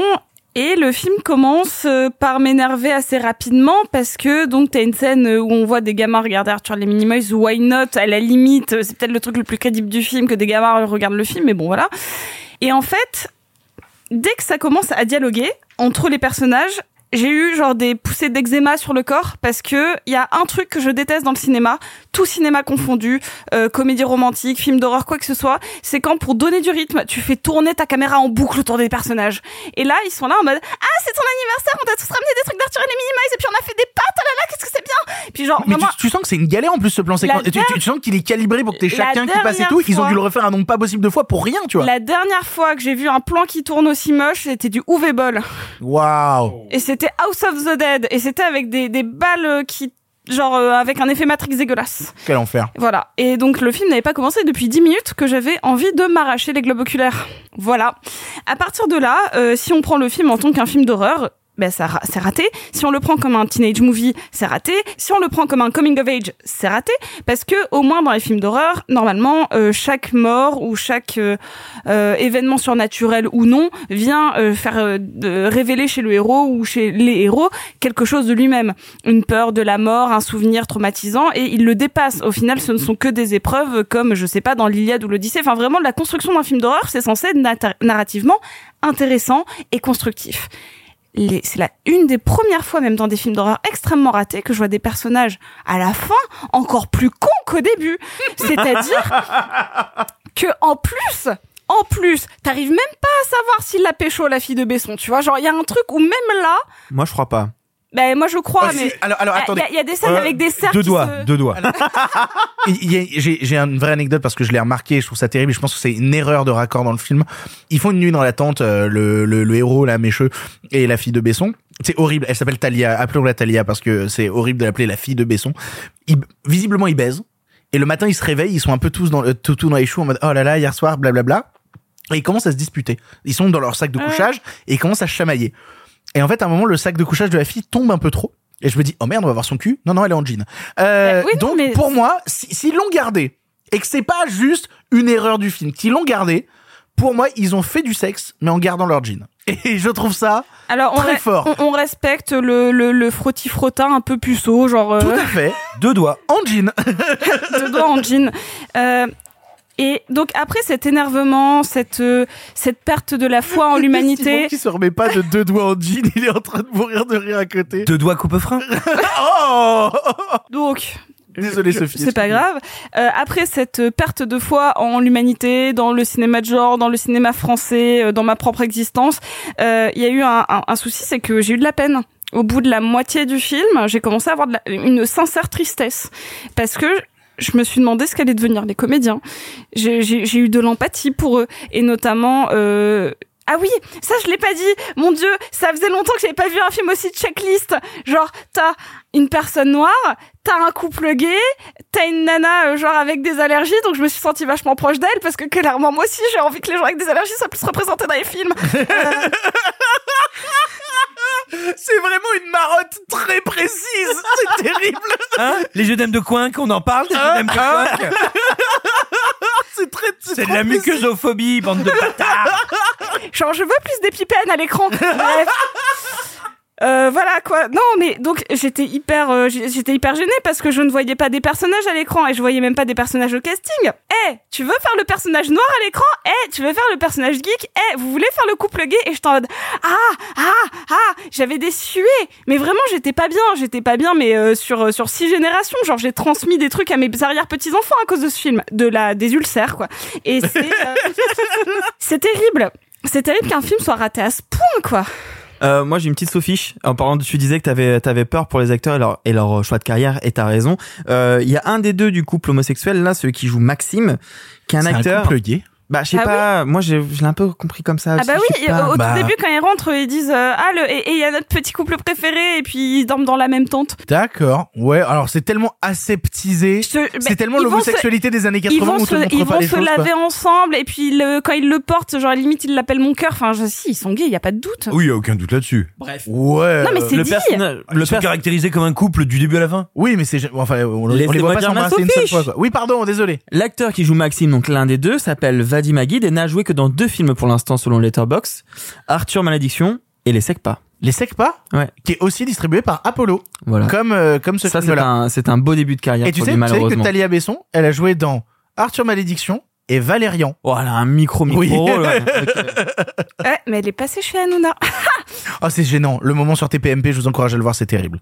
Simon, pour conclure. Pour achever. euh, Oh là. C'est un film qui me désole et m'intéresse. Il me désole parce que, euh, on l'a dit, le film porte toutes les stigmates, absolument toutes les stigmates, même si on peut pas se permettre de l'affirmer parce qu'on ne le sait pas, d'un film qui a été un véritable chaos de production, euh, que ce soit avec des gens qui changent de poste, que ce soit, on sent que derrière à la réal, il y a des problèmes, évidemment. Il est difficile de croire quand on voit le résultat final que c'est un film qui a été pensé, dirigé par une seule et même personne en pleine possession de ses moyens. Possession de ses moyens, je veux dire euh, technique, hein, de mettre Ah, en scène. Euh, C'est un film malade. Oui, il y a énormément de témoignages qui sont en train de faire surface sur le net, qu'il est pour l'instant parfaitement impossible d'authentifier pour nous, donc on ne doit pas prendre pour argent comptant, euh, mais qui signalerait que le film a été très, très largement fabriqué par des étudiants et avec euh, on va dire une proportion de stagiaires et d'étudiants qui euh, évoquent des pratiques qui qui sont assez terribles hein, dans le cinéma qui n'existent pas que dans le cinéma français mais euh, qui sont voilà très problématiques en termes de euh, comment on utilise ses fonds comment on fait fonctionner une équipe. Et vraiment le film encore une fois je ne l'affirme pas je ne, je ne me permettrai pas de le faire mais évoque euh, vraiment une manière de faire, des techniques euh, qui sont éminemment critiquables et le voir euh, accolé à une franchise, à un univers de cinéma qui est un univers connu et reconnu. Alors, est-ce qu'on peut dire quand même, je me permets de te couper, excuse-moi, que le premier Arthur et les Minimoys, c'était pas si mal. Le 2 et le 3, je veux bien qu'on crache dessus de ouf et qu'on dise que le truc est aléatoire. Mais le souvenir que j'ai du premier Arthur et les Minimoys, c'est un truc qui, moi, dans l'enfance, T'avais 8 ans, Victor. j'en avais 12. Euh, j'en avais 12 et j'avais trouvé ça à 12 ans un film plutôt, plutôt honnête, tu Euh, moi, vois. moi, moi, j'étais trop vieux, je vais pas je vais pas dire ce film, j'étais trop vieux pour l'apprécier, ça s'adressait pas à moi donc euh, Oh, voilà. Non, non, mais probablement, mais pour ma génération, il y avait un truc un peu honnête, un peu mignon. euh, oui, pas. non, non, mais je, je, je, je tape pas dessus. Mais donc voilà, il y a, il y a tout ce qu'on peut ressentir, imaginer ou percevoir, étant donné l'état cataclysmique dans lequel est le film, qui est assez terrible quand même. Et euh, attention, je dis pas qu'on ne devrait pas en parler parce que mine de rien, ça, ça demeure un événement de cette semaine. Mais moi, je suis toujours désolé euh, de participer à la mise en avant de projets de ce type, véritablement. Ça, ça me désole, ça me désole. Euh, on peut prendre le film comme un nanar. Moi, ce que je viens de citer là m'empêche un peu d'y prendre du plaisir parce que c'est un nanar, hein, c'est un nanar cosmique, positronique. Je veux dire, euh, c'est une plaie purulente le truc. Après, il y a une chose qui m'intéresse. Euh, Luc Besson, c'est un peu le Tom Cruise français. C'est-à-dire Le que Tom c'est- C'est-à-dire que c'est quelqu'un dont les œuvres ont toujours un petit peu quand même commenté la vie ou, et ce qui est une marque d'auteur, hein, ça porte sa griffe, eu un écho avec son existence. Euh, tu peux voir euh, que ce soit dans le dernier combat ou dans le Grand Bleu, cette espèce de Même rapport. Subway, Subway, ça raconte l'époque aussi. hein. Tu vas voir, oui, mais l'époque, c'est encore autre chose. Mais ce rapport à la marge, au fait de creuser son sillon, de devoir se dépasser pour être quelqu'un et s'accomplir, qui peut te faire penser au début de Besson et, et à ce qu'il a dit, lui, du rapport qu'il avec le fait de parvenir à, à faire du cinéma. Euh, il a raconté dans Léon, euh, c'est Maïwen qui le dit elle-même, un écho donc de la relation qu'il a eue avec une adolescente.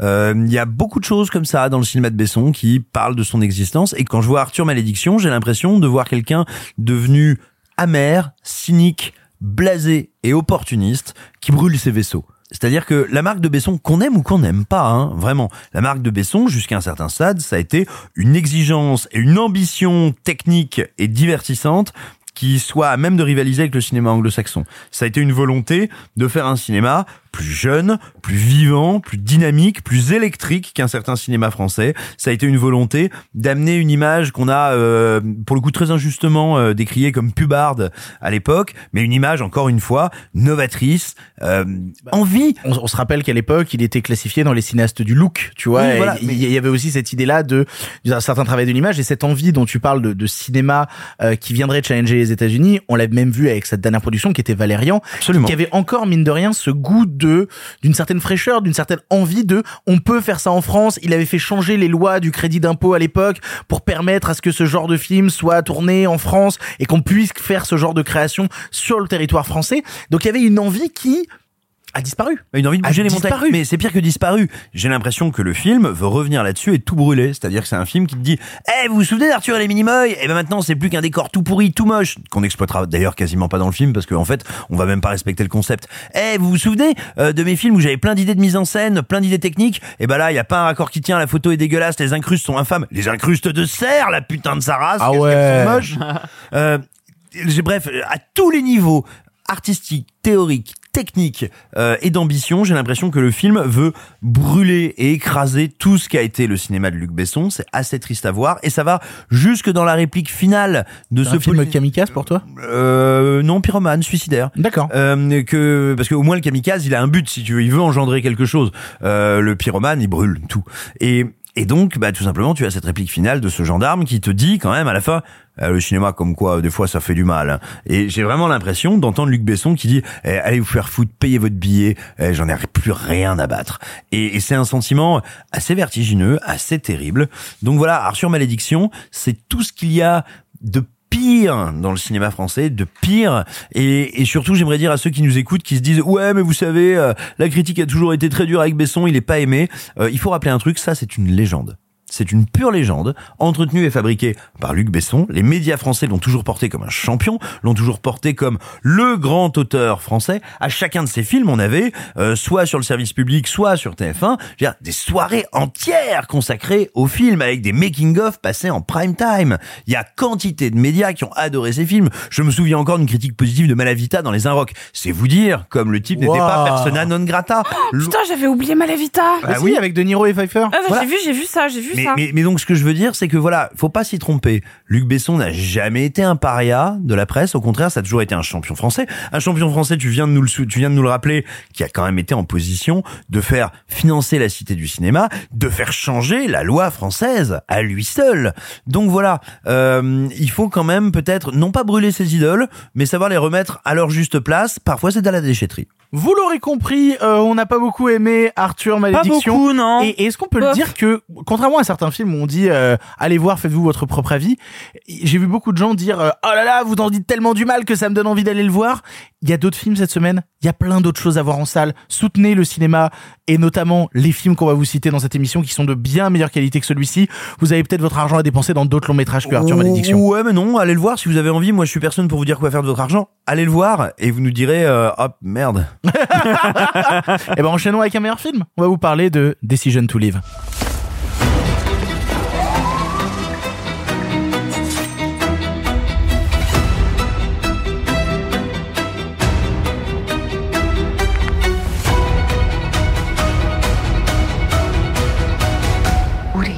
그렇게만 하지 말아요. 우리를 무슨 일이? 내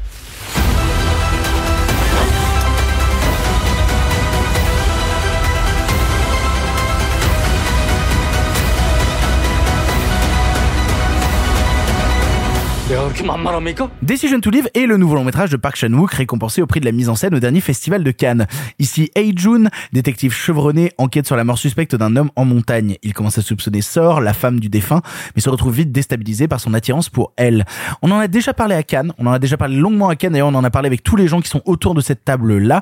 Si vous avez écouté l'épisode à Cannes, euh, on n'a pas trop envie de faire une grosse redite sur le film. Si vous ne l'avez pas écouté à Cannes, eh ben euh, allez l'écouter euh, parce que l'épisode était vachement bien en plus. Et puis surtout, le film, on l'a plutôt beaucoup apprécié. On s'est dit qu'on allait en reparler un petit coup parce que on peut pas parler aussi longuement d'Arthur Malédiction sans vous rappeler que en salle quand même il y a le nouveau Park Chan-wook, il y a le nouveau film de, qui a reçu le prix de la mise en scène à Cannes. C'est quand même pas rien, n'est-ce pas Arthur Absolument. Moi, je vous l'avais dit à l'époque de Cannes, c'était un énorme. J'ai hésité entre énorme et immense. Ça Et fait donc ça fait- énorme. ça fait énorme. Énorme coup de cœur. Euh, J'avais, euh, comme tout le monde, souligné l'incroyable mise en scène en disant oh c'est sûr qu'il va partir avec le prix. Spoiler, il l'a eu. Je me souviens qu'à l'époque de Cannes, je vous avais dit que j'avais qu'une hâte, c'était de pouvoir le voir en salle et de pouvoir vous en reparler ici. Le hasard du calendrier a fait que je n'ai pas pu le revoir, donc j'en parle avec des souvenirs d'un film que j'ai vu au milieu de 20 autres films en une semaine qu'on a dû digérer il y a un mois et demi.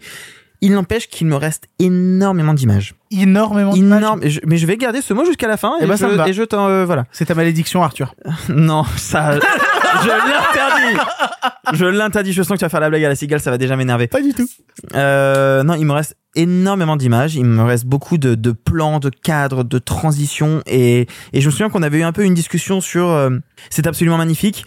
Et parfois, ça peut être un peu une démonstration de force. Et en fait, plus j'y pense et plus je me souviens de séquences précises où en fait la mise en scène, le découpage, le déplacement de la caméra, l'interaction qu'il y a entre ce que tu vois, ce qui se passe derrière et ce qui revient, en fait, a toujours un intérêt, pas que scénaristique, mais émotionnel que tout ce que tu vois te rattache à quelque chose que tu es censé ressentir. Et c'est vraiment ce que je retiens du film c'est que c'est pas juste une démonstration de force de la part de Park Chan-wook. C'est quelqu'un qui te montre que tu peux être d'une innovation rare où tu as une idée toutes les secondes et en même temps réussir à rattacher toutes ces idées à ce que tu es censé ressentir et à ce que les personnages sont censés ressentir moi, c'est vraiment ce que je retiens de Decision to Live. C'est très beau. On- encore une fois, on en a beaucoup parlé à Cannes, donc on va pas faire Reddit, mais la première partie est programmatique. Ce qui te surprend, c'est quand ça ne le devient plus et que ça te propose tout à fait autre chose. Les acteurs sont magnifiques. C'est sublime. Je me souviens qu'on a eu un débat avec Alexis qui trouvait que c'était trop long. Moi, je trouvais que c'était trop court. Euh, mais voilà, en fait, avec le recul, quand je repense à Decision to Live, je me souviens de certaines scènes très précises. Je me souviens de regards. Je me souviens de moments où je me dis, putain, la caméra, elle fait un truc que j'avais pas prévu et ça me touche. Je me souviens de moments seuls sur la plage où je pleurais très fort et je, pensais que la caméra allait s'arrêter et elle ne s'arrêtait pas. Voilà, pour moi, Decision to Live, c'était une très grosse claque. Ça l'est encore maintenant. C'est un film qui va être un peu important pour moi. C'est pas mon Park Chan-wook préféré parce que Park Chan-wook a quand même fait beaucoup de chefs-d'œuvre. Euh, mais pour l'instant, je pense qu'il risque d'être dans mon top 10 de l'année et j'ai, pour le coup, je le redis, mais qu'une hâte, c'est de pouvoir le retourner voir en salle. Bah, je vais redire un petit peu ce que j'avais dit à Cannes. Je vais juste ag- agrémenter d'un truc. Moi, j'ai beaucoup aimé euh, Decision to Live. Vraiment, je trouve le film assez exceptionnel. Et pour cause, tu disais qu'on l'a vu à Cannes, nous, dans une, dans un enchaînement de plein, plein, plein, plein, plein de longs métrages. Il faut dire que il y a des films qui finissent par surnager à Cannes parce que justement, au milieu de, d'une vague de longs métrages qui ne nous attrape pas nécessairement, dès les dix premières minutes euh, de Decision to Live, il y a une sorte de flux qui se lance et qui t'attrape et qui te dit je t'entraîne, je t'entraîne dans du cinéma. Et pour le coup, je vais répondre à certains commentaires que j'ai eu sur euh, les réseaux sociaux parce que ça fait quand même deux émissions de suite que j'utilise une expression qui peut paraître un peu galvaudée et, euh, et je m'en excuse parce que peut-être qu'elle veut pas dire grand chose pour certains. Ça fait plusieurs fois que je dis tel film manque de cinéma ou tel film euh, ne fait pas assez preuve de cinéma. J'aimerais que le film fasse du cinéma. Et je peux comprendre que ce soit un peu euh, étrange comme expression euh, pour certains. Et ben pour moi, Decision to Live est l'exemple même de cette expression-là. À tout les instants de sa création, le film hurle son envie de créer un instant de cinéma. Il le fait par son travail de la mise en scène, il le fait par son travail de la photographie, il le fait par son travail du rythme, du montage. C'est comme si tous les éléments techniques venaient à un moment s'agencer pour faire naître chez le spectateur une émotion bien particulière où le cinéaste est en parfaite maîtrise de l'émotion qu'il veut faire susciter à ses spectateurs. Et c'est ça que je veux exprimer à chaque fois que je dis euh, j'aimerais que le film fasse du cinéma, c'est ça. C'est cette sorte, cette sorte d'alignement des planètes à un moment où on a toute une équipe de 50 personnes qui se réunissent avec un objectif commun pour faire ressentir à son spectateur une émotion ou au moins une intention du réalisateur en termes d'émotion à faire susciter à son public. Et c'est ce que fait Decision to Live. Dès le départ, il t'attrape. Tu parlais de ce début un peu programmatique qui, moi, me rappelle un peu le départ un peu programmatique de Mademoiselle, euh, qui avait ça aussi dans sa première partie et qui venait rebattre les cartes dans sa deuxième. Et c'est ce que fait Decision to Live aussi, c'est que dans sa deuxième partie, il vient complètement rebattre les cartes et modifier ta perception entière du récit jusqu'à arriver à un dernier acte déchirant. Et moi, là, je ne me remettrai jamais de cette fin sur la plage. Je pense que ça fait partie des instants de cinéma qui m'ont le plus marqué cette année parce que cette plage, à la fin, est traumatisante. Vraiment.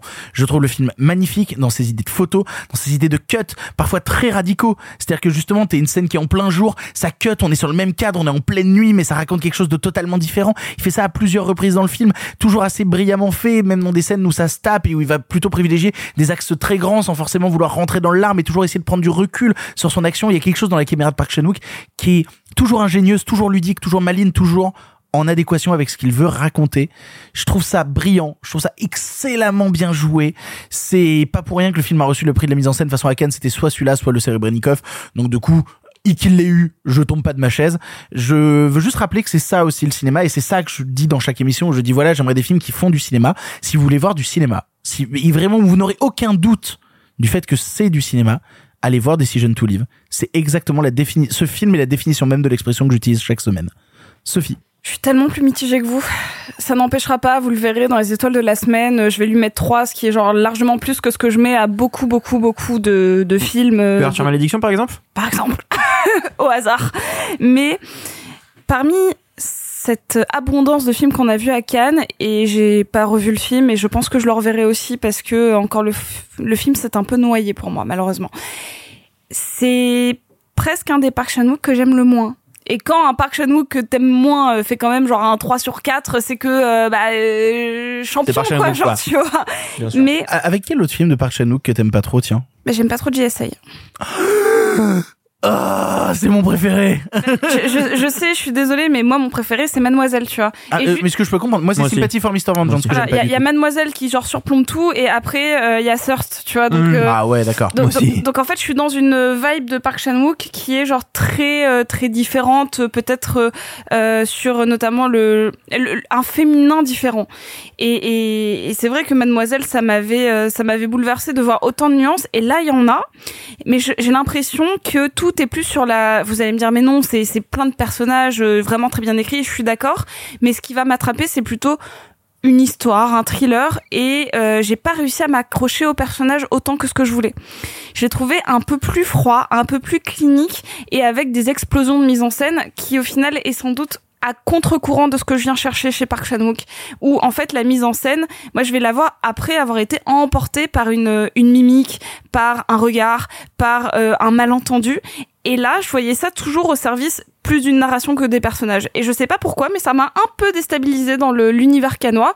Donc, évidemment, je vous encourage à aller le voir. Évidemment, c'est de loin ce qu'il y a de mieux cette semaine. C'est peut-être mieux ce qu'il y a ce mois-ci, cette année. Mais il n'empêche que je le trouve un petit peu trop clinique à mon goût.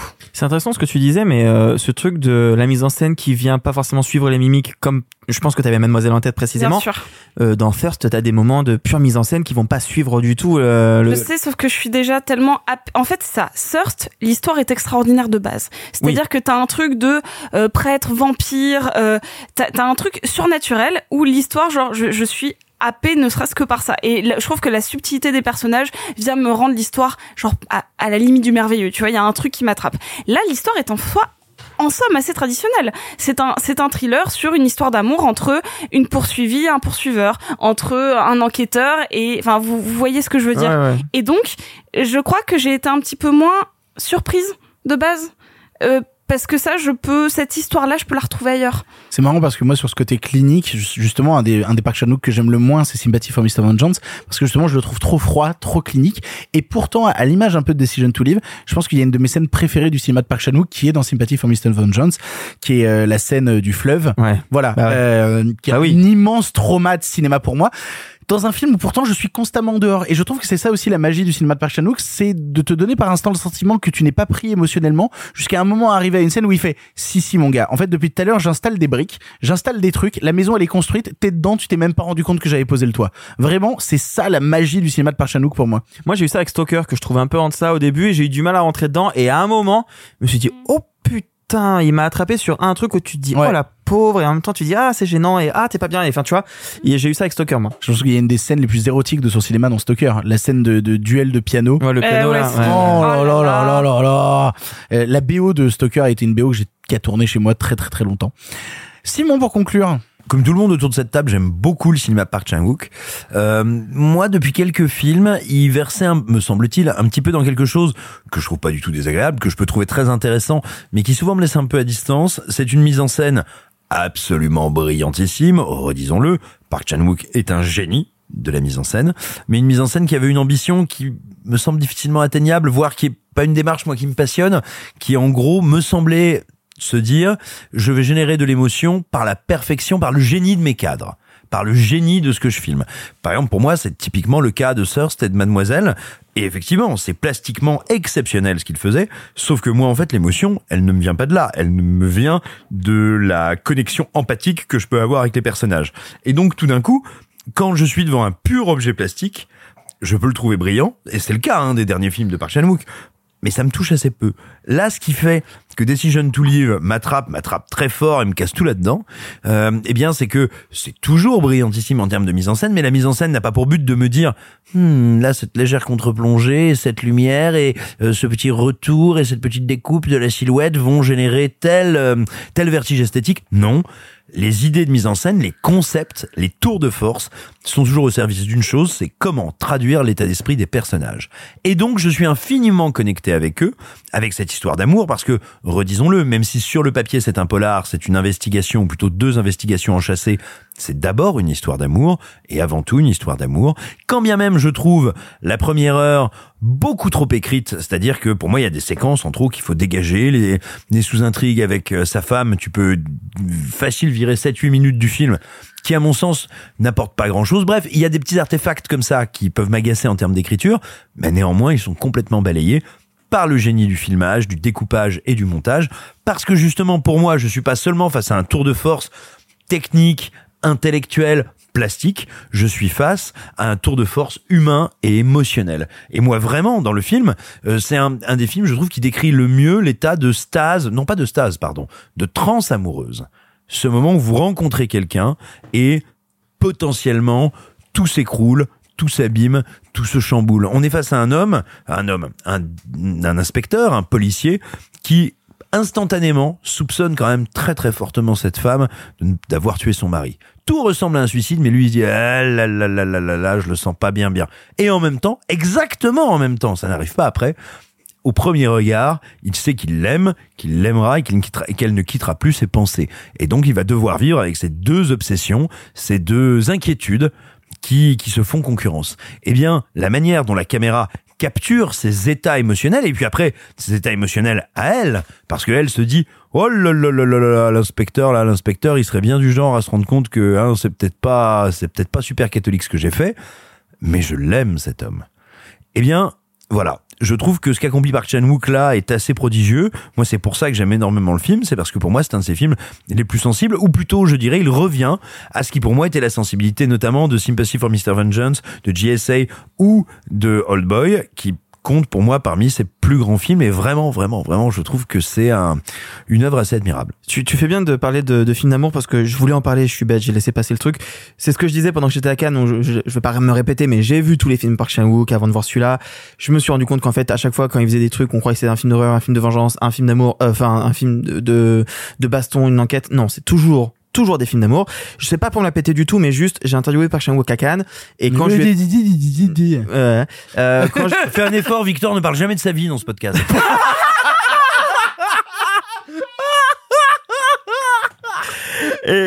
C'est un headshot extrêmement bien placé, je le tolère. Je, j'accepte. Je le tolère. Non mais je te jure. Le mec, vient, le mec vient de dire. Hm, c'est vrai que cette BO a beaucoup tourné chez moi. Quel enculé non, je, juste, je vais ramasser ma cervelle sur le parquet, ça te dérange pas. J'avais une petite anecdote, c'est que quand je lui parlais de Decision to Live, je disais que justement pour moi c'était pas un polar, mais c'était un grand film d'amour. On a fait l'interview et à la fin il m'a remercié. Enfin, il m'a remercié. Il a parlé à sa traductrice qui m'a dit qu'il me remerciait parce que on met trop souvent en avant le cinéma de Park Chan-wook comme un truc bourrin. Et il me, et il me racontait donc que euh, à la conférence de presse à Cannes, il y a un journaliste qui lui a dit euh, "Dis donc, il y a pas beaucoup de sang, il y a pas beaucoup de sexe dans votre film", et que lui il était vexé et un peu outré qu'on voit son cinéma que comme un truc un peu comme le Old Boy qu'on qu'on qu'on même pas qu'on vise enfin comment dire dont on se souvient mais mal. On a l'impression qu'Old Boy c'est juste un film bourrin et incroyablement sanglant. Non non. Old Boy c'est un film qui est ultra bien écrit qui parle d'énormément d'émotions de ressentiments de haine etc et où et où la violence physique ne fait jamais que traduire la violence des états émotionnels. Et donc en ce sens effectivement par, euh, ce Decision to Live il faut le voir comme ça comme un film d'amour. En tout cas c'est comme ça que enfin que Park Chan-wook aimerait qu'on le voit et je pense qu'il faut le voir comme ça plus que comme une enquête. En tout cas, une chose est sûre, on vous encourage à aller voir Decision to Live en salle comme on vous encourage à voir les films de Park Chan-wook. Allez-y, courez, il est dans un cinéma près de chez vous. On va changer radicalement de registre en vous parlant du film le plus distribué de la semaine, le film qui est dans le plus de salles. C'est pas vous... Future Malédiction? Et non, pas du tout, c'est Irréductible. Je vais prendre une map monde, je vais la faire tourner. Et je vais foutre mon doigt au hasard dessus. Et je mute Pelletier à l'endroit du doigt. Tiens bon, Vincent, tiens bon.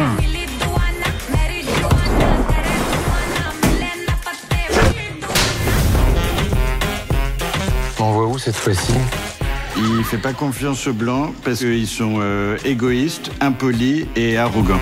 C'est pas faux, mais c'est une toute petite partie des Blancs, hein, qu'on appelle les Parisiens.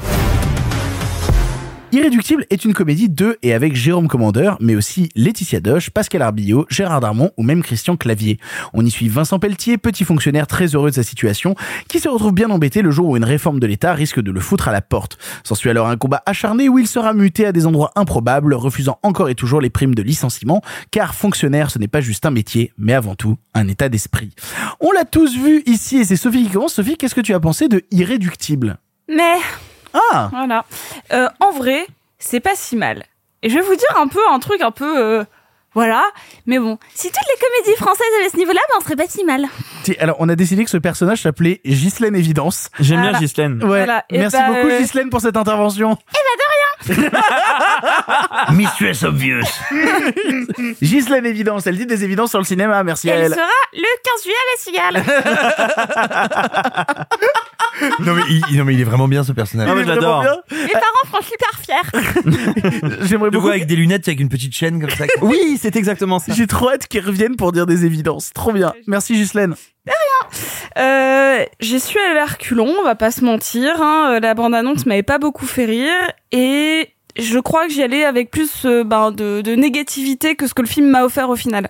Dire que c'est pas fondamentalement ma cam, je- j'ai pas l'impression d'être la cible. Cependant, j'ai pas passé un mauvais moment. Et une des raisons pour lesquelles j'ai pas passé un moment exécrable, déjà c'est parce que je l'ai vu après Arthur Malédiction.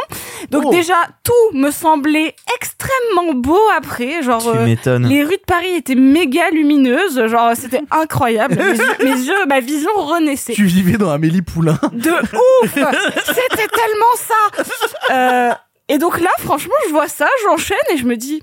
Eh putain, c'est pas si mal.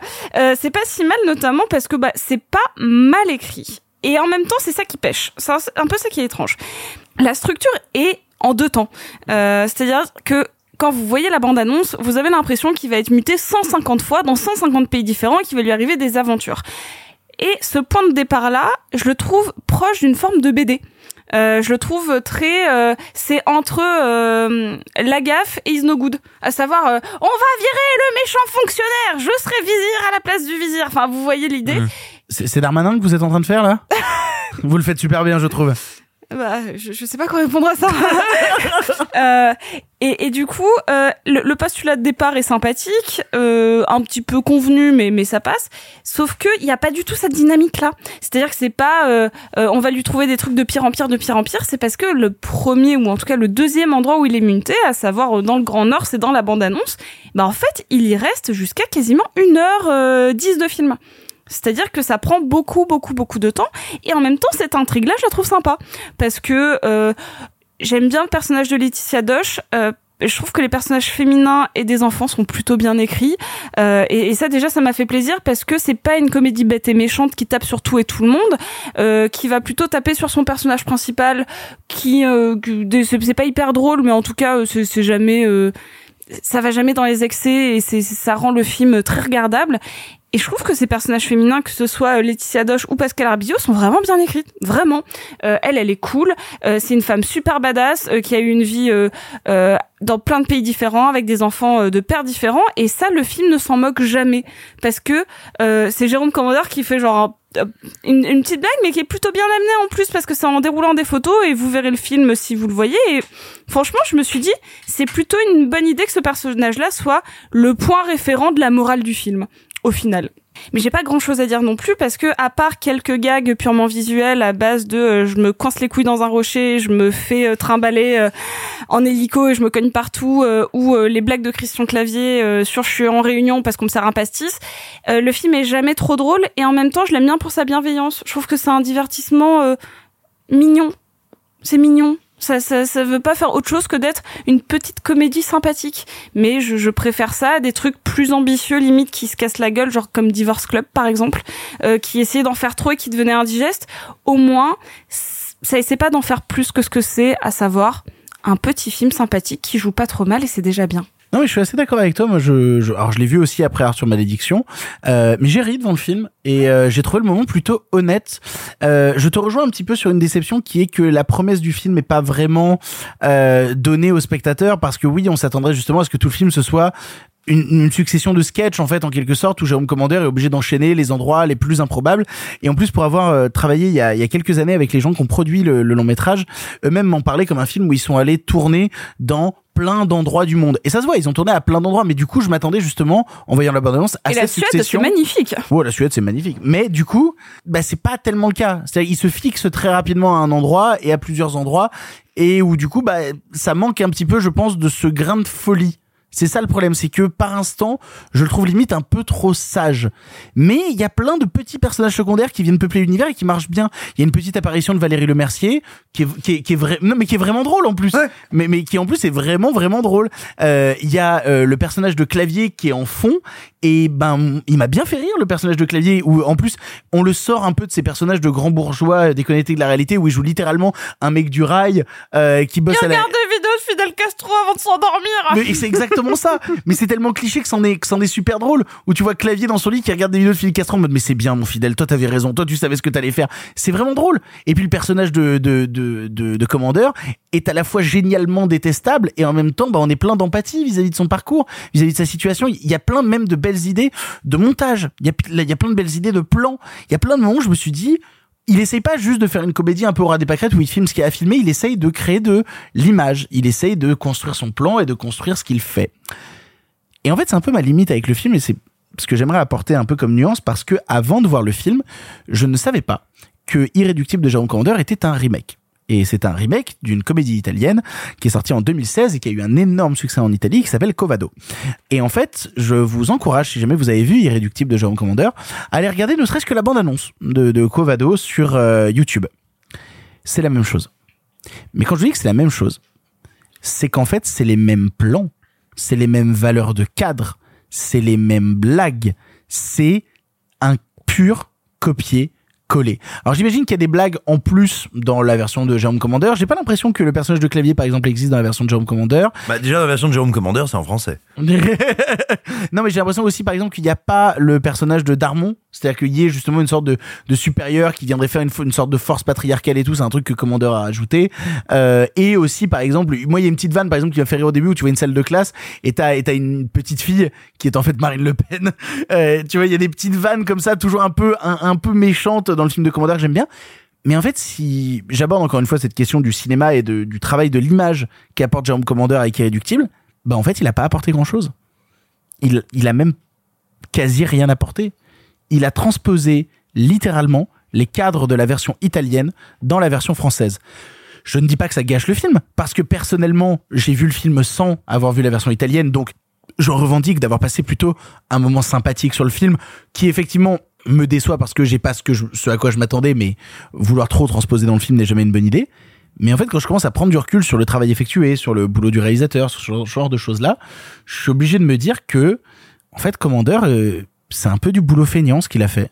C'est comme Fonzie avec Starbucks en fait. Ben exactement, tu vois. Et du coup, ça me rend un peu tristoun parce que j'étais là à me dire, waouh, Commandeur, il se lâche, il fait sa propre réa, il se donne à fond. Ben en fait, non, la version italienne le faisait déjà, et elle faisait exactement la même chose. Donc je suis déçu a posteriori, ça n'empêche pas que sans avoir vu la version italienne, vous passerez un petit moment sympathique, pas déconnant devant Irréductible. Euh, disons que en termes de cinéma français cette semaine, c'est plutôt le film français que j'ai envie de défendre. Simon, alors moi c'est un film qui m'a montré, qui m'a démontré ou plutôt rappelé. Je pense qu'il y a une grande partie du cinéma français qui a décidé d'avoir la peau de Jérôme Commandeur. Euh, Il y a un complot qui, qui tourne et vraiment il y a des je gens dis- qui veulent tuer Jérôme Commandeur euh, sa carrière en tout cas. Parce que si vous regardez les films dans lesquels joue où il est uniquement comédien d'habitude Jérôme Commandeur c'est généralement des comédies qui te permettent d'appréhender le fait que au moins quand tu te suicides après ça s'arrête quoi. Et, et vraiment pour moi jusqu'à jusqu'à jusqu'à il y a pas très longtemps si tu veux Jérôme Commandeur c'était comme un thermomètre cassé quand il faut prendre ta température et pas sous le bras quoi. C'est-à-dire un, un truc désagréable. Et alors, tu veux dire qu'il ne jouerait que dans des trucs horribles? Euh, non je pense que les gens qui lui proposent du boulot veulent le détruire et Eh ben, est-ce que tu sais qu'il est dans l'introduction du spectacle de la maturité de Norman Tavo? Mais tu sais, moi, je suis dans plein d'introductions sympas. Hein.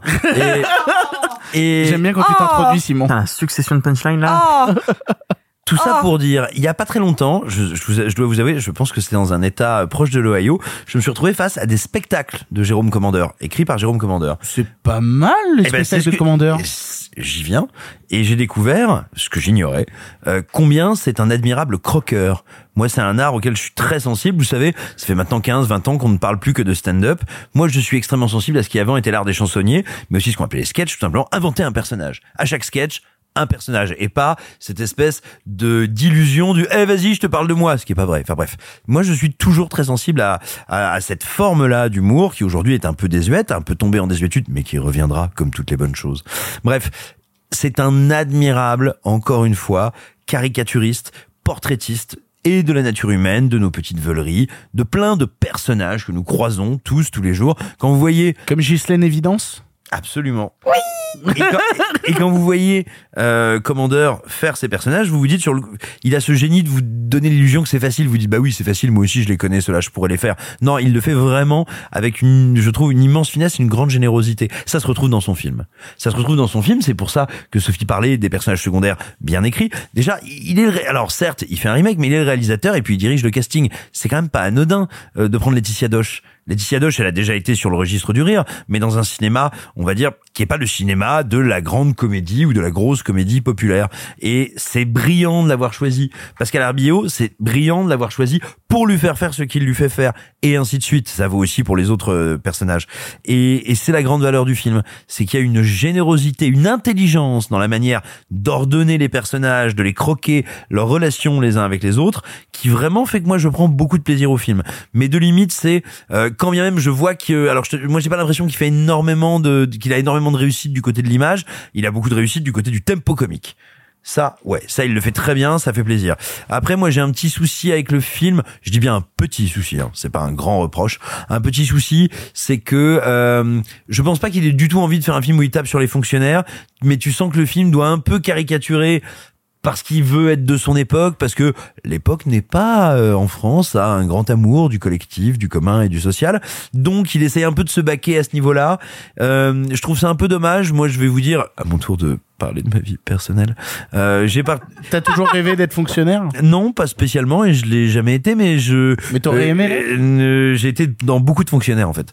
Et. euh, Oh mais oui, oui, euh, fonctionnaire, mais aussi contractuel de l'État, enfin, différents types de fonctionnaires. et, et, et tout ça pour dire, Et moi, on les salue. on n'a pas le temps. Et donc, et donc tout ça pour dire que moi, ce que j'en retire, si je puis dire, euh, c'est quand même.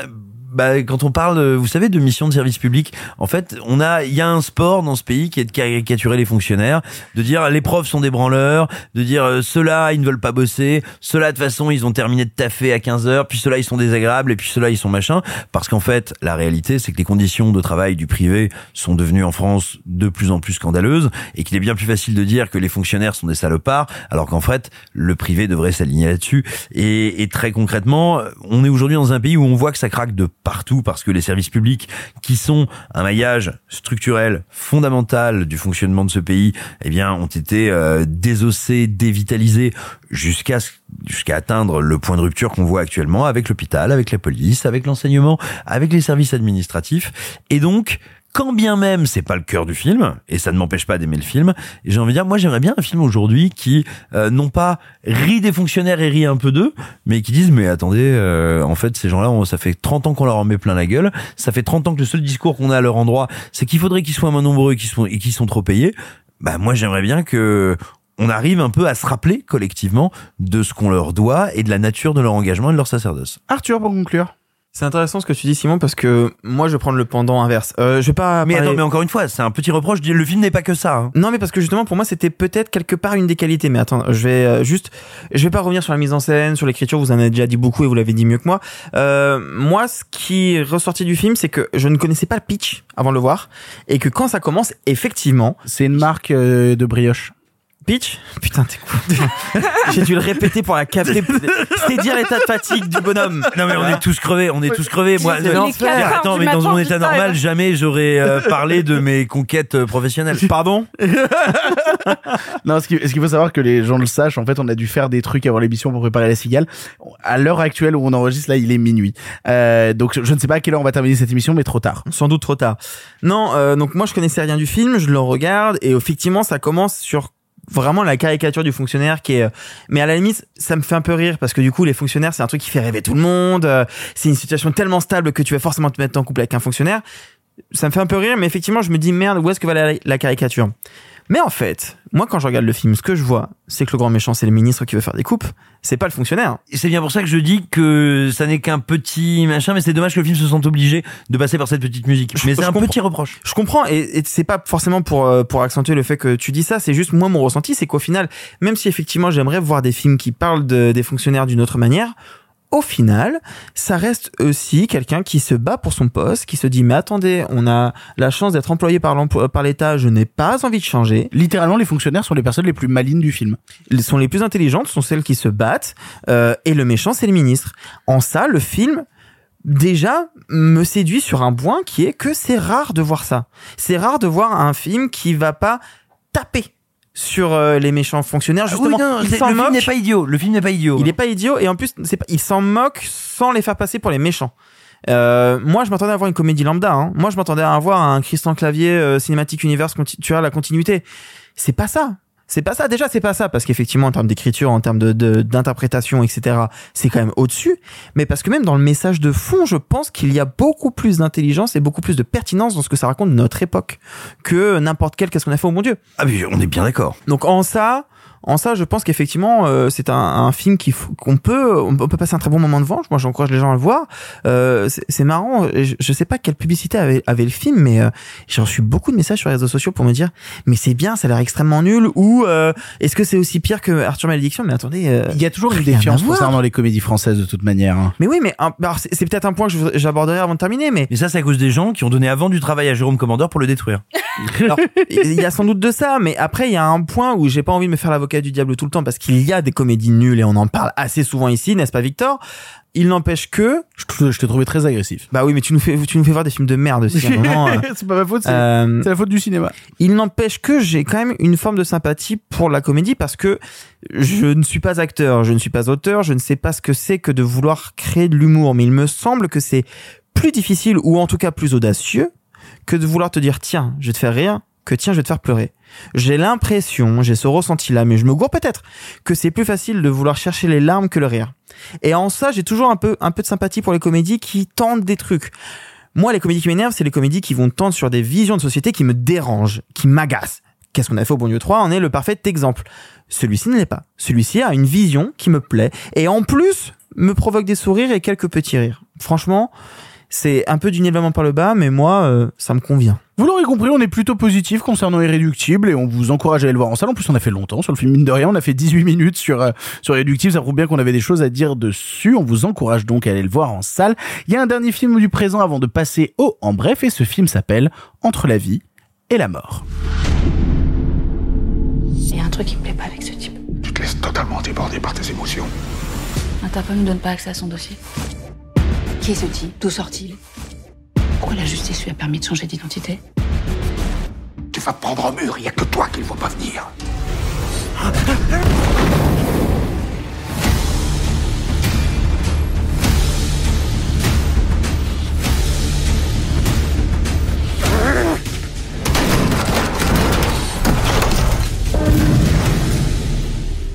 Entre la vie et la mort est un thriller écrit et réalisé par Giordano Ghederlini, scénariste des Misérables, avec Antonio Delatore, Marine Vact ou encore Olivier Gourmet.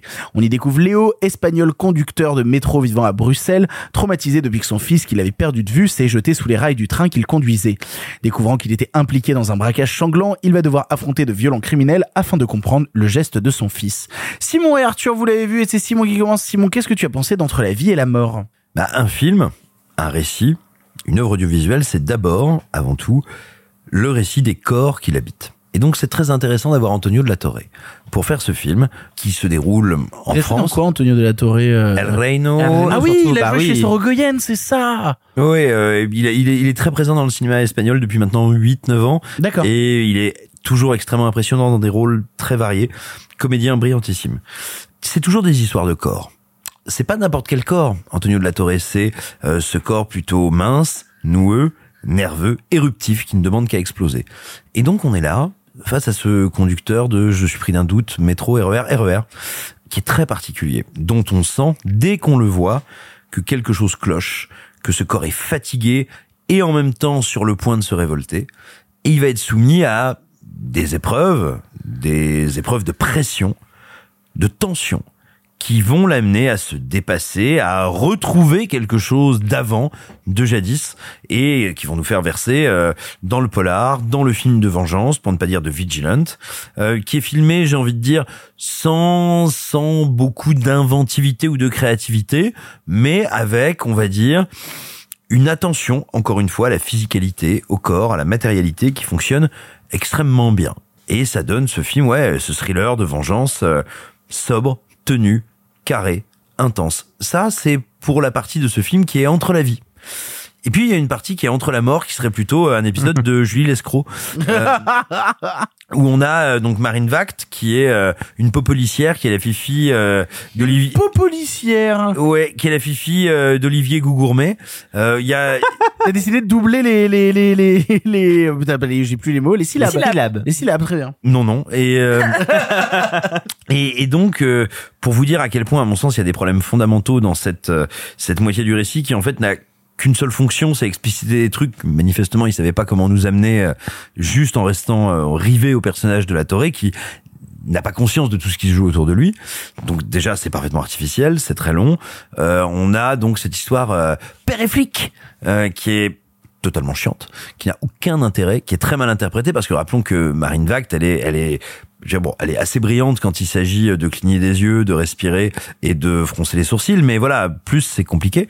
Or, euh, elle joue un personnage et qu'il arrive des trucs compliqués. Je pense que le scénario a été, j'allais dire une, une absurdité d'évidence. Le scénario a été écrit avant le casting, oui, sans blague. Merci Ghislaine. Euh, oui, voilà. joué, bravo. Euh, non, mais le problème, c'est C'est qu'il Ghislaine Évidence. Elle est de retour C'est avec une autre c'est Ghislain en l'occurrence. le problème, c'est qu'il n'a le problème, c'est qu'il n'a pas été corrigé après, parce que vous avez par exemple une séquence euh, où un personnage dit à Olivier Gourmet en regardant Marine Vact, mais c'est votre fille. Et Olivier Gourmet fait, euh, Ah, c'est la ressemblance. Et je fais genre, bah non. je, bah non quoi. Sinon, sinon, euh, mon père serait Richard tu vois. Et euh, enfin, Pas Richard Gere, ton père? Et c'était la surprise du podcast C'était entre la vie et la mort, un film à moitié bien, à moitié nul. Voilà, c'est à toi, Arthur. Euh, qu'est-ce que je vais dire sur ce film? On est vraiment crevés. Oh Non, non, non, non, en on fait- est au bout du bout. Non, la semaine dernière, je disais un truc et on vous foutez de moi, mais des fois, il arrive qu'on voit les films dans un autre état, hein, au réveil, où on est fatigué, où on n'est pas forcément bien conscient de ce qui se passe devant nous à l'écran, euh, ce qui fait que parfois on voit des films un peu différents. Là, c'est pas forcément le cas. Par contre, il est vrai que je n'ai pas ressenti la moindre once de quelque chose devant ce spectacle. Et je, je veux pas dire ça de manière condescendante ou, méprisante, c'est juste, je ne saisis pas bien l'intérêt de ce qui m'est raconté là, à part, à part, tu l'as dit effectivement, cet acteur qui a une prestance assez, euh, assez, euh, assez effarante.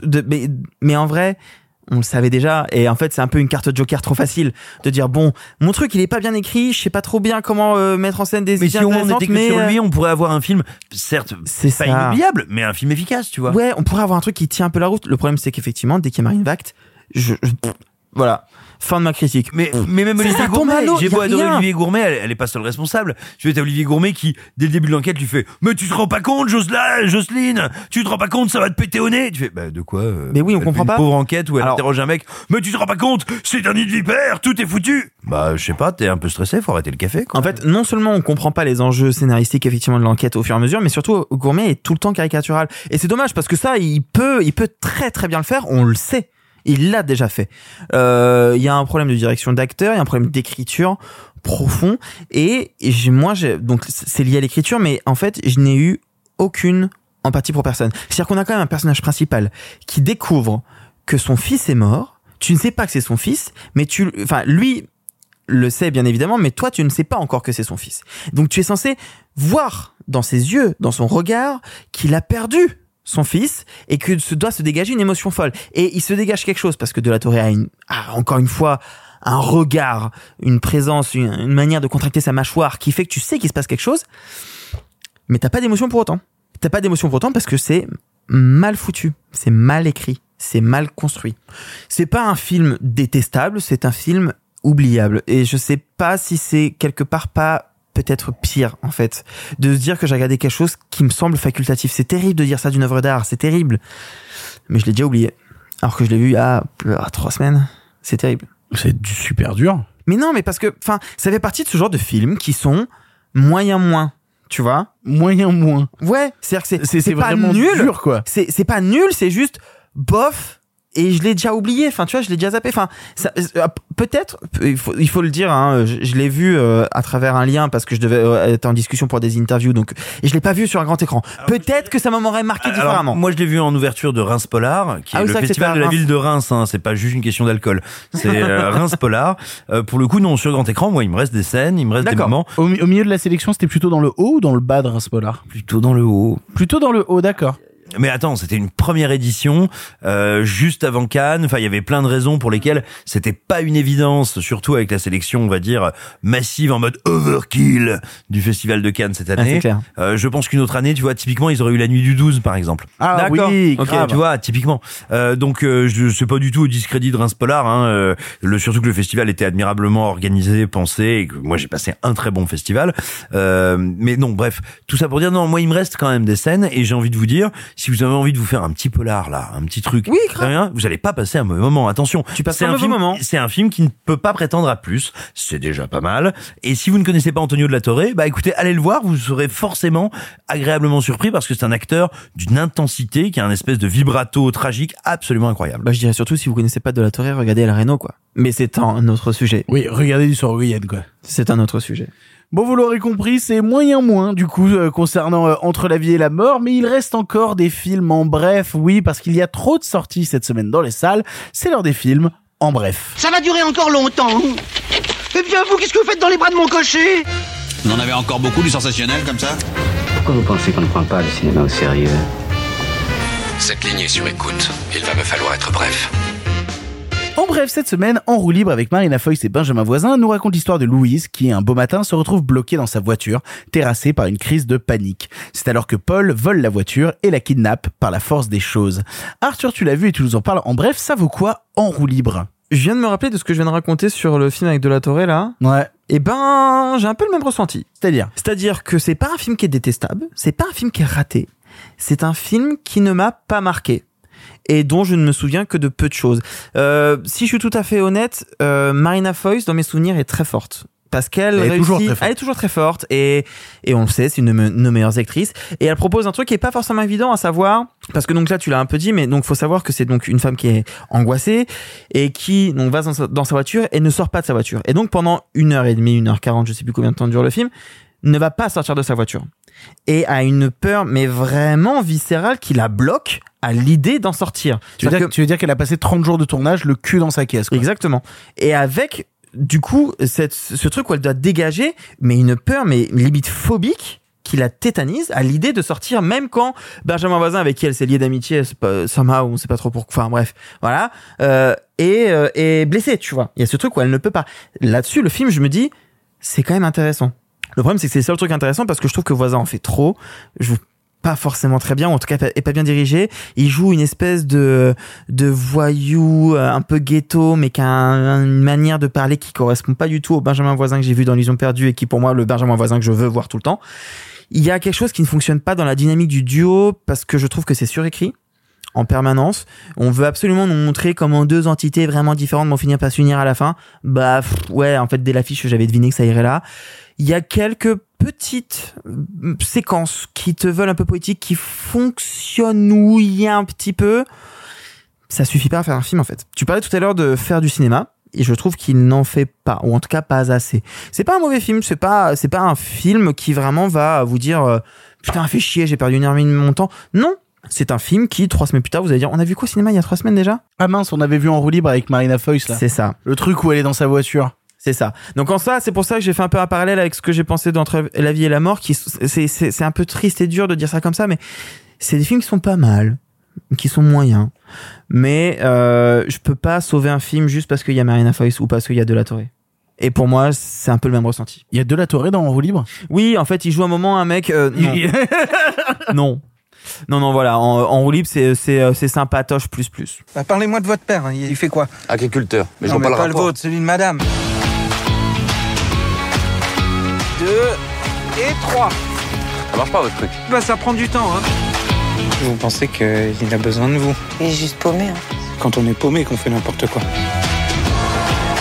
Vous êtes sûr sûr de votre plan? C'est pas un hasard s'il a débarqué dans ma voiture, non? Deuxième et dernier en bref cette semaine, Mastema est un film d'horreur français où Louise, jeune psychiatre, tente de se reconstruire après la mort d'un proche durant une séance d'hypnose qu'elle animait. Arrive alors un nouveau patient au comportement étrange qui va l'attirer dans une spirale infernale au point de transformer sa vie en véritable enfer. Film d'horreur français, encore un film d'horreur cette semaine après Arthur Malédiction. Tu nous en parles en bref Simon, est-ce que le cinéma d'horreur français peut être fier cette semaine entre Arthur Malédiction et Mastema? Il peut être. C'est déjà pas mal. Il peut exister. Euh, disons que euh, il m'arrive d'écrire des histoires. Il m'arrive de les écrire d'ailleurs avec un camarade que nous avons reçu ici et qu'on aime beaucoup, Nicolas Martin. Nicolas, je t'embrasse. Euh, il nous arrive des fois d'écrire des histoires euh, sous euh, l'influence de produits stupéfiants. On a voulu essayer pour voir ce qui se passait. Bon bah la dernière fois qu'on a fait ça, on s'est lancé dans un délire de re- revisitation de la Révolution française dans laquelle euh, il y avait euh, Robespierre qui affrontait euh, Marax et Dantor. Sachant, Je veux voir ça. euh, Robespierre, Ça euh, bien, ça. Robespierre avait un un kaiju, un kaiju, un méca géant qui lançait des lasers et Marax et Dantor avaient des armées de zombies. Bon, bah c'est pas bien. Génial. Mais ça a l'air trop bien. Ben, c'est pas bien. Je pense, Mastema, en tout cas. ben, je pense que si on avait bu encore un peu plus, peut-être que si on avait, euh, euh, si on s'était un petit peu, on va dire, euh, abîmé euh, le, le septum encore un peu plus, on aurait peut-être écrit Mastema. Euh, C'est-à-dire que je, je vais essayer d'y aller euh, pas comme un bourrin parce que c'est un tout petit film dont tu sens qu'il est fait à la démerde. Avec contrairement à, à Arthur Malédiction, euh, tu sens que euh, que c'est pas c'est pas c'est pas du blanchiment d'argent quoi. C'est des gens qui se sont battus euh, pour pour essayer de réussir à faire un film ils n'y sont pas arrivés. Ils n'y sont pas arrivés parce que, à mon sens, il y a des idées de mise en scène que j'ai envie de qualifier d'immatures, de euh, de tiens là c'est mon effet fantastique, je vais faire des gros effets de montage. Blah on n'a pas du métal mais pas loin, tu vois, avec des grosses surimpressions, des gros machins et puis. hmm, mais quel est ce mot nous dit euh, Féodor Atkin, merveilleux doubleur qui doubla d'ailleurs le euh, Le Dr House. Le Dr House. Ou Jafar. Voilà. Mais quel est quel est donc ce symbole Il Mais joue dans le c'est- film? Absolument, il joue le prêtre qui comprend que hum, peut-être que tous ces trucs avec des croix inversées et des trucs bizarres, c'est satanique. voilà. Et, et, et si tu veux, et c'est vraiment un film dont tu te, moi, pour essayer de pas m'endormir, j'ai essayé de me dire, oh là là, Satan la bite. Et c'est le seul truc que j'ai trouvé. Ah, non, je- jeu de mots? J'ai pas envie d'aller trop loin. avec euh, le sexe? Ah, moi, quand je fais des jeux de mots, c'est plutôt avec ma bouche, mais euh, euh, non, je j'ai pas envie de, de taper trop sur le film parce que c'est un film que j'ai envie de qualifier de naïf, euh, qui a envie de te raconter cette histoire de cette psy qui suite à un traumatisme s'installe euh, dans un petit coin, en plus un petit coin moi que je connais bien d'Auvergne, euh, donc j'étais ravi de le voir, j'étais ravi de le non mais sans déconner de le voir incarné, qu'on sorte de nos décors habituel du cinéma français. Je trouve que le film a du mal justement à, à, à habiter cet endroit. Je trouve que ces personnages sont, euh, c'est même pas qu'ils sont caricaturaux, c'est qu'ils sont vides en fait. Ce sont tous des personnages fonction.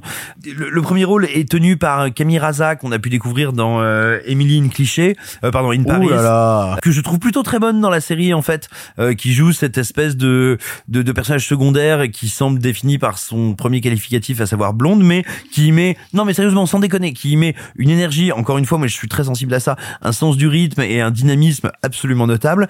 Là, le problème, c'est qu'elle est me semble-t-il, face à un rôle qui est tantôt surécrit, tantôt sous-écrit, euh, qu'elle a une énergie de comédienne que je trouve très intéressante mais qui me paraît pas adaptée au personnage. Et régulièrement j'ai l'impression que euh, euh, la caméra a surtout envie qu'elle ait des visions quand elle est dans son bain pour filmer ses grosses doudounes. Et, Eh et ben. du coup non mais et du coup et du coup j'ai ce truc terrible où je la trouve pas bonne dans le film mais j'ai le sentiment que ça n'est pas sa faute. Et c'est un petit peu comme ça pour tous les ingrédients que j'y retrouve. Euh, moi j'aime beaucoup qu'on s'empare des mythologies euh, aussi bien païennes que chrétienne ou leur syncrétisme, ce qui est un peu le cas du film, mais je trouve qu'il le fait un peu à côté. Euh, J'aime bien des fois, moi je crains pas du tout hein, que l'horreur elle soit un peu bourrine, je ne suis pas quelle éveillé d'horreur mes amis, mais je trouve que le film est non pas trop bourrin, mais encore une fois trop naïf dans, dans son appréhension de tout ça. Donc voilà, j'ai pas du tout envie de le détester, j'ai aucune envie de m'acharner dessus, mais oui, euh, c'est un film que je trouve très fragile dans tous les domaines. D'où proviennent ces notes? Effati Le mastema est un des noms que l'on attribue au diable. Vous les avez vus vous aussi Vous le savez, vous étiez avec moi. Je vous reconnais plus. Faites attention, la mort a créé des peurs qui distordent votre jugement. Docteur, croyez-vous en Dieu Et vous, mon père Croyez-vous au diable Nous en avons fini avec les films du présent, mais par chance, comme vous le savez, le cinéma se conjugue au présent, mais aussi au passé. C'est bon, c'est dit, c'est fait. bon, ça va, c'est bon, là, il en reste plus beaucoup. hein. On est à la 96e, laisse-moi profiter. c'est Allez, à la- vas-y, refais-la, refais-la. C'est à la centième qu'on a dit qu'on arrêtait cette Refais-la. phrase. Ok. Le cinéma se conjugue au présent, mais aussi Tellement long, frère, tu mérites pas de la faire. au passé. Et cette semaine, dans la thématique passée, nous allons aborder I comme Icar. En avant. À cette époque, vous le savez, le cinéma était en noir et blanc. Mais nous avons préféré mettre un peu de couleur. Monsieur Mézeret, au nom du patrimoine artistique français tout entier, je vous dis merci. Mais enfin, tout ça, c'est le passé. Vous êtes un parfait salaud, vous, hein? Eh bien, il faut choisir, monsieur. Le parfait salaud ou le tueur. Police Personne ne bouge Tout le monde les met en l'air Là-haut, sur la terrasse, je l'ai vu tirer. 20 000 témoignages, 30 volumes de descriptifs, d'annexes, de pièces à conviction, 682 pages. Tel est le rapport qui sera remis au chef de l'État et qui sera rendu public très prochainement. Vous savez, quand l'imaginaire ne prend pas sa source dans la réalité, ce n'est pas très bon. I comme Icar est un long métrage d'Henri Verneuil sorti en 1979 avec dans le premier rôle Yves Montand. À la suite de la mort d'un président d'un état fictif, le procureur Henri Volney, qui s'est penché sur ce décès, refuse les conclusions de l'enquête. Il parvient à interroger un témoin qui lui dévoile la part d'ombre de cette histoire. Mais les auteurs du meurtre ne souhaitent pas qu'il découvre la vérité. Ressortant en Blu-ray cette semaine, on s'est dit qu'il serait peut-être temps quand même de parler soit d'Yves Montand, soit d'Henri Verneuil, parce que c'est quand même deux personnes qui ont une carrière au cinéma franchement pas déconnante. Et du coup, bah, je vais laisser la parole à Simon avec cette question, ma foi, euh, qui va surprendre tout le monde. Mais qui qui c'est Henri Verneuil Vous savez, ce serait bien si on avait en France un metteur en scène extrêmement ambitieux qui a envie de nous proposer d'immenses divertissements, des œuvres à la fois populaires, exigeantes, techniquement aussi audacieuses que le cinéma nous autorise à l'être, qui soient sans cesse des créations qui repoussent les limites en termes d'inventivité, de créativité. Ce serait vraiment bien. Bah, vous savez quoi? On en a un. Et ben, c'est pas Luc Besson, c'était Henri Verneuil. Henri Verneuil, c'est un parcours un peu particulier, on, on le précise pas toujours. Henri Verneuil, c'est un, un, un exilé, un exilé arménien qui échappe avec sa famille. euh, au génocide des Arméniens en Turquie, qui arrive donc euh, au début euh, au début du XXe siècle euh, euh, en France. Et, euh, et c'est un parcours bien particulier, Henri Verneuil, et qu'il faut un peu repréciser parce que c'est sans doute pas anodin dans le regard, dans l'exceptionnelle acuité qu'il aura euh, comme cinéaste. Henri Verneuil ne s'appelle pas Henri Verneuil, il s'appelle, et alors je, je demande d'avance pardon à tous ceux qui nous écoutent et qui ont des origines ou des connaissances sur la culture arménienne, parce que je n'en ai pas, donc je vais prononcer comme je le lis son nom, il s'appelle Ashod Malakian. Et Ashod Malakian, eh donc c'est un survivant du génocide arménien, c'est un survivant du génocide qui a eu lieu en Turquie pendant la Première Guerre mondiale, qui va donc être un exilé avec sa famille et qui va arriver en France dans les, au début du XXe siècle. Et donc, pour un de ses premiers boulons, on lui demandera de prendre un pseudonyme parce que, euh, bah, vous savez, euh, la France, c'est bien connu, elle a toujours euh, accueilli, évidemment, les exilés, les migrants, elle a toujours été tolérante, tellement tolérante qu'il fallait changer de nom. C'était une bien belle époque. Il a donc choisi Henri Verneuil. Henri Verneuil, je vais juste vous dire quelques titres de ces films et vous vous rendrez compte que quand bien même vous ne les avez pas vus, vous les avez entendus parce que ils ont été, ils se sont installés dans notre inconscient collectif, dans notre culture commune. Ce sont des comédies, des films d'aventure, des films de guerre, des films politiques, des films même engagés, une variété, un éclectisme, un éclectisme, un. Bah, euh, j'ai pas vu. Un- une, variété, une variété, un éclectisme, une volatilité dans les genres absolument admirable. On a La Vache et le prisonnier, on a l'affaire d'une nuit, La Française et l'amour, Le Président. Il faut que j'arrête de tous les lire. Un Saint-Jean, un Saint-Jean d'hiver dont nous avons déjà parlé ici. Mélodie en sous-sol qui est quand même un putain de chef-d'œuvre. Et puis, bah, je vous parlais de ce réalisateur qui fait la nique aux Américains, mais c'est 100 000 dollars au soleil. Week-end à Zuidcote qui est quand même un petit peu mine de rien euh, Dunkerque en bien. Euh, la, la 25e heure la bataille de San Sebastian tous ces films où il va aller chercher Anthony Quinn notamment. C'est évidemment le clan des Siciliens mais c'est aussi Peur sur la ville et il va faire pas mal de films avec Belmondo. C'est c'est le corps de mon ennemi. On va parler plus spécifiquement de I comme Icar, mais voilà, ces quantités de longs métrages impressionnants, fondamentaux. Ce qu'il faut savoir quand tu cites tous ces longs métrages, parce que on voit l'anecdote revenir beaucoup dès qu'on parle d'Henri Verneuil, c'est quand même le réalisateur français qui a rassemblé le plus de spectateurs au- tout au long de sa carrière. Si on suit la vraie stat, il a quand même ramené dans les salles de cinéma en France 91 millions de spectateurs. C'est gigantesque. Bah, la vache et le prisonnier, c'est quand même genre euh, 8 millions 900 000 quasiment, quoi. Ah non, mais c'est énorme, c'est c'est débilement énorme. Et donc, ce qu'il faut bien comprendre, pourquoi est-ce que peut-être ceux qui nous écoutent connaissent peu ou pas le nom d'Henri Verneuil. Henri Verneuil a été un gigantesque cinéaste. Son œuvre est immense. C'est une œuvre populaire. Et on a une vraie, une vraie déficience en France qui est regrettable. C'est notre capacité, en termes d'historien du cinéma, en termes de transmission, à donner à voir et à entendre à ceux qui nous écoutent les grands auteurs français. Parce que les grands auteurs ne sont pas que Truffaut et Godard, les grands auteurs ne sont pas que nos expérimentateurs qui ont une valeur immense, la question n'est pas là. Ce sont aussi les grandes créations populaires et les grandes fresques. Et effectivement, c'est un artiste gigantesque qui est peu présent dans euh, la transmission, dans la célébration et dans la mémoire populaire directe du cinéma, mais comme un Philippe de Broca d'une certaine manière. Et il est donc extrêmement important d'en parler. Son ce qui nous a légué, c'est c'est vraiment très puissant, très important, et comme je le disais, surtout d'une variété incroyable. On passe dans tous les genres, dans tous les engagements, et peut-être aussi parce que c'est un exilé, parce que c'est quelqu'un qui fait d'abord des films français, entre autres, et qui passera aussi dans un cinéma international, sinon américain, puis reviendra au cinéma français, c'est quelqu'un qui a une acuité, un regard sur notre culture et sur la culture, qui est celle d'un homme qui a traversé certaines épreuves, qui a voyagé, et qui donc a un œil plus acéré que beaucoup de ses contemporains. C'est marrant que qu'on aborde la question d'Icomica aujourd'hui parce que il y a un film d'Henri Verneuil qui est un de mes films préférés de tous les temps, littéralement. Et je ne savais pas qu'il était réalisé par Henri Verneuil. En fait, j'ai la, la sensation que dans le cinéma d'Henri Verneuil, on retient bien plus souvent ses œuvres et les comédiens qui la peuplent que le nom de son cinéaste. Mais c'est ce que je voulais dire par le gros déficit de mémoire qu'on fait autour de cet immense réalisateur. ça. Et pour le coup, moi, c'est un singe en hiver. Mais quand je pense à un singe en hiver, je pense à Gabin, je pense à Belmondo. Je suis capable de te citer des phrases exactes d'un singe en hiver, mais j'avais jamais fait le lien. Et du coup, quand je vois Icomicar, en plus, et on parlait quand même d'une exploration de style, Henri Verneuil, c'est quelqu'un qui a touché à tout. Et quand tu vois, euh, enfin, je veux dire, il y a des cinéastes, tu peux regarder à 10 ans d'écart de long métrage, il y a des ponts, il y a des connexions qui se font. J'ai du mal à voir des connexions personnellement entre un singe en hiver et euh, Icomicar. Alors, il faut quand même rappeler qu'un singe en hiver, par exemple, bah, le scénario était quand même signé par- pour une grande partie par Audiard. Donc, on y retrouve largement plus du Audiard que du Verneuil.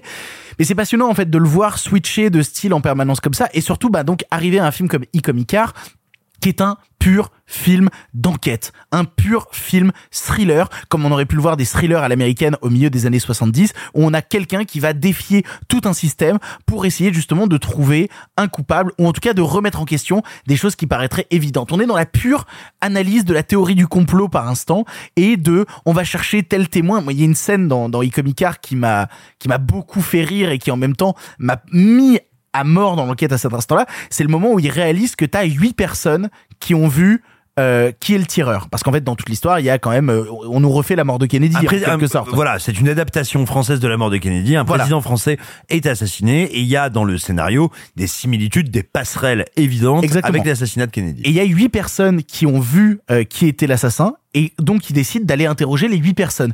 Et plus il remonte l'enquête, plus il se rend compte qu'à chaque fois qu'il trouve une nouvelle personne, ah bah mince, elle est déjà morte. Et à chaque fois, en plus, avec une certaine malice dans la mise en scène, il arrive à te montrer la mort du personnage, mais que ce soit toujours en fait un peu pas de chance, que ce soit toujours en mode ah c'est dommage cette personne est décédée, quand même c'est passé à ça, on aurait quand même pu l'interroger, dommage. Bah, d'ailleurs, le nom du tueur euh, dans le film, c'est un anagramme du tueur présumé, présumé de Kennedy. Donc en fait, même là, euh, Oui. Oswald, c'est genre les mêmes lettres dans un anagramme, quoi. Je suis désolée, mais Mais je me demandais si s'il faisait pas référence aussi dans Icomicar à certains cinéastes, euh, parce qu'il y a quand même un personnage qui est un peu euh, celui qui manipule certaines ficelles, ficelles dans le long métrage, et le type s'appelle De Palma.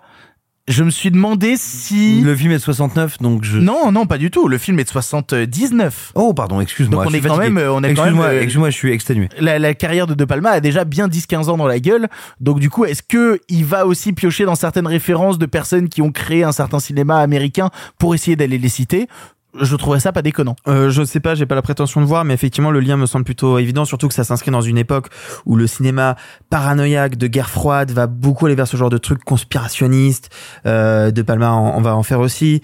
Euh, il me semble que vous en avez déjà parlé, de Parallax View aussi, qui s'inscrit vraiment dans cette continuité-là. Euh, effectivement, c'est c'est assez impressionnant de voir un film français qui va s'aborder, qui va aborder un- ce qui sera par la suite, alors même euh, que ça vient de se produire aux États-Unis, enfin je viens vient de se produire, on se comprend, euh, un mythe américain vu d'un prisme français, alors même que c'est un État fictif. Parce que là, euh, Simon a dit un président français, mais techniquement, c'est un président d'un pays dont on ne connaît pas l'existence, qui a un drapeau qui n'existe pas, qui a une entité qui n'existe pas. Voilà, c'est. Oui, ça se passe, ça se passe dans un état fictif, mais dire, on est bien, on est bien d'accord qu'on n'est pas aux États-Unis. Ah, on est C'est ça clairement pas aux. États-Unis, on sait pas si on est en France. C'est toujours intéressant de voir comment on filme la banlieue parisienne dans les années 70, qui ne ressemble à rien d'autre, avec des grands bâtiments faussement futuristes, mais en même temps qui sont très ancrés dans le territoire. Oui, mais il essaye de filmer la banlieue parisienne comme on filme la banlieue américaine, et je trouve ça très fort, quoi, à plein instant. Et c'est quelque chose qu'il a déjà fait avant, parce que, alors, pour le coup, je vais revenir sur deux trucs que vous avez dit qui m'intéressent beaucoup. C'est que moi, la semaine dernière, quand vous m'avez dit le film du passé, c'est Icomica, je vous ai dit, je connais pas. Et vous m'avez dit, mais si, c'est Henri Verneuil. Je vous dis, je ne connais pas Henri Verneuil. Comme ce que tu disais sur le fait que le fait, le fait qu'on oublie. Donc, pour pas apparaître comme un trop un, un débile et quelqu'un qui a fait son travail, vu que j'avais pas trop de films à remater cette semaine, j'en ai vu cinq d'Henri Verneuil avant celui-là. Arthur, tu me non, fatigues. parce que ça m'a permis de voir effectivement, de un, effectivement, ce que vous avez raconté, comment il aborde les genres, et non seulement il abordait des genres différents, mais en plus il le fait par période. Quand il fait des Fernandel, il en fait euh, 15 sur euh, 10 ans. Puis après, quand il fait des films avec euh, Audiard, il en fait euh, 4 d'affilée. Enfin, voilà, c'est par tranche de vie, et là-dessus, c'est vraiment fascinant. J'en ai regardé plusieurs et du coup il y a des similitudes à faire. J'ai commencé par le clan des Siciliens qui est un vrai euh, vrai film d'enquête machin. Quand quelques films plus tard j'ai vu Mélodie en sous-sol, j'ai vu un casse mais écrit par Audiard et je dis ah ok donc c'est marrant les liens. Bref tout ça pour dire que dans euh, Mélodie en sous-sol justement le personnage de Gabin sort de prison va chez lui dans sa maison et sa maison est la seule à ne pas avoir été détruite pour devenir une tour d'immeuble de banlieue parisienne et tu as tu as une maison au milieu des tours. Bref, Verneuil, je pense, je n'ai pas tout vu, hein, vraiment pas, j'ai pas sa prétention, mais j'ai l'impression que Verneuil a toujours été intéressé de montrer justement euh, l'évolution des territoires, tu vois. Mais et il parle en fait de territoires changeants dont on devient des étrangers. Ça se passe quand même assez régulièrement dans sa filmographie. Tu as des personnages qui sont étrangers chez eux ou étrangers dans le décor principal. un singe en hiver, c'est ça aussi. Bah oui, un singe en hiver, ça te parle mine de rien aussi d'une certaine transformation, de personnes qui veulent changer, qui veulent se transformer et renier ce qu'ils sont à la base. Est-ce qu'on n'a pas une certaine forme de conservatisme dans le cinéma de- d'Henri Verneuil Je, alors, je pense pas du tout que c'est du conservatisme, euh, Je pense que c'est quelqu'un qui a été confronté de par son parcours à cette notion-là, à arriver dans un nouveau lieu dans lequel tu dois t'inscrire, dans lequel tu dois toi te porter, te, te projeter. Et il parle de personnages qui sont dans des situations finalement assez voisines. Je pense pas du tout que ce soit du conservatisme. Euh, au contraire, même je te dirais quand tu vois son cinéma, c'est plutôt un cinéma qui euh, va critiquer, qui va critiquer Bah ouais. le capital, le libéralisme, toutes ces choses-là. Donc c'est pas du tout du conservatisme. notamment Icomica, hein, pour le coup. En revanche, c'est des personnages qui sont en crise d'identité. Pour le coup, si on revient euh, sur le cas précis euh, de, de Icomika, moi j'ai une petite limite avec le film que, que je vais exprimer euh, dès maintenant. C'est le fait, mais on en a déjà parlé dans une émission précédente, donc c'est marrant parce qu'il y a un pont qui se fait. Il y a toute une partie du film, il y a vraiment 25 minutes du long métrage qui est porté sur euh, l'expérience de Milgram. Mais j'adore. bah ouais, mais en fait, je vais expliquer pourquoi c'est ma limite avec le film, c'est que justement, j'ai l'impression que dans l'époque où le film est tourné, pour beaucoup, l'expérience de Milgram n'est pas un truc extrêmement populaire. C'est pas un truc qui a été mille fois adapté dans des œuvres fictionnelles ou quoi que ce soit. Et donc, du coup, c'est pas quelque chose qui a été énormément traité. Et donc, il le traite dans son film par son prisme le plus factuel par instant de voilà ce qu'est l'expérience de Milgram et je te la présente et je fais un twist à mon personnage d'Yves Montand sur attention, mais en fait, l'expérience de Milgram, c'est avant tout une expérience scientifique et c'est pas du tout la réalité, blablabla. Bla, bla, bla. Et donc, moi qui connais les tenants et aboutissants de l'expérience de Milgram et qui suis pris en plus dans l'enquête parce que pendant 1h10 de film, je suis vraiment pris dans je veux savoir, je veux savoir où est-ce que ça va aller, où est-ce que les personnages vont m'emmener. J'ai le sentiment à un moment d'une sorte de ventre mou quand on connaît l'expérience de Milgram de ah mais c'est une sorte de passage obligé, on va me raconter ce qu'est l'expérience de Milgram et du coup, bah, en fait, je sais déjà où on va. Et là où le film n'a jamais été quelque peu programmatique euh, précédemment, parce que justement, j'étais constamment surpris par les tenants et aboutissants de cette enquête, que là, je me dis, bah, je sais ce qu'est l'expérience de Milgram et qu'on me la rabâche encore une fois. À l'époque, c'est novateur. Avec le regard d'aujourd'hui, c'est un peu en décalage. Bah, je suis pas sûr, je suis pas convaincu Moi que les gens euh, sachent ce que c'est que l'expérience 2020. Bah, moi, Non, non, mais- typiquement. Mais, mais, mais je le dis par mon cas personnel parce qu'on l'a abordé dans une émission précédente. Et puis parce qu'on a cité plein de films qui parlent. On a parlé de The Experiment, on a parlé de Compliance, on a parlé de plein de films qui ont traité l'expérience de Milgram comme quelque chose de- d'extrêmement présent. Parce qu'on parlait de Spider-Head à l'époque. Mais attends, euh, moi, il y a un déjà, il y a un truc dont on n'a pas parlé, c'est que moi, le film m'a vraiment désarçonné au début parce que je trouve qu'il a un rythme très particulier, qui n'a pas, qui ne va pas suivre des arcs, euh, des, une construction telle qu'on a l'habitude de voir. C'est un film qui est construit de manière très étrange et un peu froide. Euh, qui se permet de faire un aparté de 25 minutes sur une expérience qu'on voit quasi en, en situ réel, enfin en temps réel. Effectivement, quand tu connais l'anecdote, euh, cette expérience-là, peut-être qu'on s'ennuie un peu, je ne sais pas. Moi, je la connaissais pas, ou en tout cas, je connaissais le principe, mais je ne savais pas qu'une expérience avait été faite à Yale de 60 à 63. Bla bla bla. Bah, c'est l'expérience mec, originelle, hein. Bah mec, j'ai trouvé ça incroyable d'inclure ça dans le récit. Et en plus, tu dis, il est obligé de le faire. Je suis pas d'accord. Il aurait totalement pu ne pas mettre ça, qu'on aurait quand même compris le mécanisme de comment on peut se faire manipuler Je- je- par euh, je- l'autorité. Je voulais pas dire qu'il est obligé de le faire. Je voulais dire que à partir du moment où il enclenche la machine, il est obligé d'en expliquer tous les tenants et aboutissants, et que du coup, ça devient un truc un peu rébarbatif pour quelqu'un qui connaîtrait déjà. Alors justement, c'est Ça, là où- ça, ça devient un peu pour moi la fiche Wikipédia de l'expérience Milgram, quoi. Ah, alors ça, c'est intéressant ce que tu dis parce que moi, au contraire, je trouve ça assez génial parce que vu que le film parle de la naissance de l'inquiétude complotiste, Euh, pas complotiste dans le sens c'est mal, c'est pas bien euh, le complot, mais tiens, et s'il y avait un complot? Il parle de ça. Je trouve que c'est brillant et très ambigu et très intéressant de te mêler à ça des données une expérience. C'est-à-dire que tout d'un coup, la science arrive là-dedans. On n'est pas que dans l'inquiétude, que dans l'hypothèse, on est aussi confronté, si j'ose dire, à de la science dure. Et ça, c'est assez passionnant comme mélange. Pour le coup, on parle de thriller français, de thriller des années euh, des années 70, de la fin des années 70. Nous, là, on est en train d'en parler parce que c'est quelque chose qui nous séduit et que le style d'Henri Verneuil nous séduit. Mais je comprendrais qu'aujourd'hui, certains puissent le regarder avec un certain recul, un certain détachement. Et je crois que c'est ton cas, Sophie, que euh, quand tu regardes Icom Icar, tu, tu vois le talent, mais ça ne te séduit pas nécessairement. Non, ça me séduit clairement pas parce que euh, c'est un univers très froid, très gris visuellement. Il y a, y a quelque chose dans les films d'enquête des années 70, euh, début 80, que ce soit euh, plus en France qu'aux États-Unis, mais il y a une patine où t'as l'impression que forcément chaque personnage va venir avec une Citroën DS grise, tu sais pas pourquoi, et un costume trois ça, pièces un peu trop 70. grand. Tu vois, genre il y a un truc Comment tu dans- parles d'Yves Montand, dis donc et non, mais je, je dis ça, c'est juste que quand je vois ça, il y, y a un petit truc qui est tu ne vas pas avoir de connexion émotionnelle parce que les personnages ne sont pas faits pour en créer une avec toi directement. Et c'est souvent dans le côté en, enquête, hein, c'est que c'est vraiment l'histoire et c'est pas c'est c'est pas des personnages pour lesquels tu as une empathie folle, en tout cas pas au départ. On te sait bah, en tout Non, cas, non, euh, moi, en tout cas, j'ai j'ai pas d'empathie de base parce que c'est l'enquête qui va m'entraîner. Et le personnel arrive vraiment pour moi tout à la fin du film. C'est pour moi la grande force du film. hein. Et, et c'est pour ça, c'est que j'ai eu tellement de mal à rentrer dans le film et il m'a séduit pour deux choses très euh, qui peuvent paraître, en tout cas une qui qui peut paraître très bête, qui est son titre, parce que euh, c'est très beau, parce que c'est vraiment un petit peu in your face, mais tellement bien traité que finalement ça devient brillant. Ben oui, parce C'était- que c'est découvrir qui est Icar. Ben c'est ça. Et on- on- en fait c'est ça. C'est comme si c'était la première énigme, parce que on connaît tous euh, le mythe d'Icare. Il y a pas vraiment. euh, tu t'approches trop près du soleil. Si tu connais un petit peu les métaphores, le soleil c'est la vérité, la lumière c'est la vérité, blablabla. Bla, bla, bla. Donc Tu te brûles les ailes. Tu te brûles les ailes et tu en meurs, puisque Icare, euh, bah il meurt quoi. Donc du coup, euh, t'as t'as ce truc là de Ok, le titre t'annonce la fin du film, ou en tout cas il t'annonce euh, une avancée, une structure, une direction. C'est une proposition tragique, c'est ce qui va arriver. Exactement. Et ça, ça me séduit énormément. Et en fait, j'adore que ça te l'explique de manière encore plus tragique. C'est que la fin est techniquement comme si t'avais un cœur euh, classique de tragédie grecque qui venait te dire, bah voilà pourquoi il est mort. Hmm. Et tu le savais. Mais regarde comment c'est triste. Genre vraiment, t'as as quelque chose où narrativement, je suis en mode, ok, film, tu m'as pas eu pendant une heure et demie et là je suis, ah De- vraiment, je, je suis un petit peu morte à ce moment-là parce que je, je, je ne savais plus comment gérer les dix dernières minutes.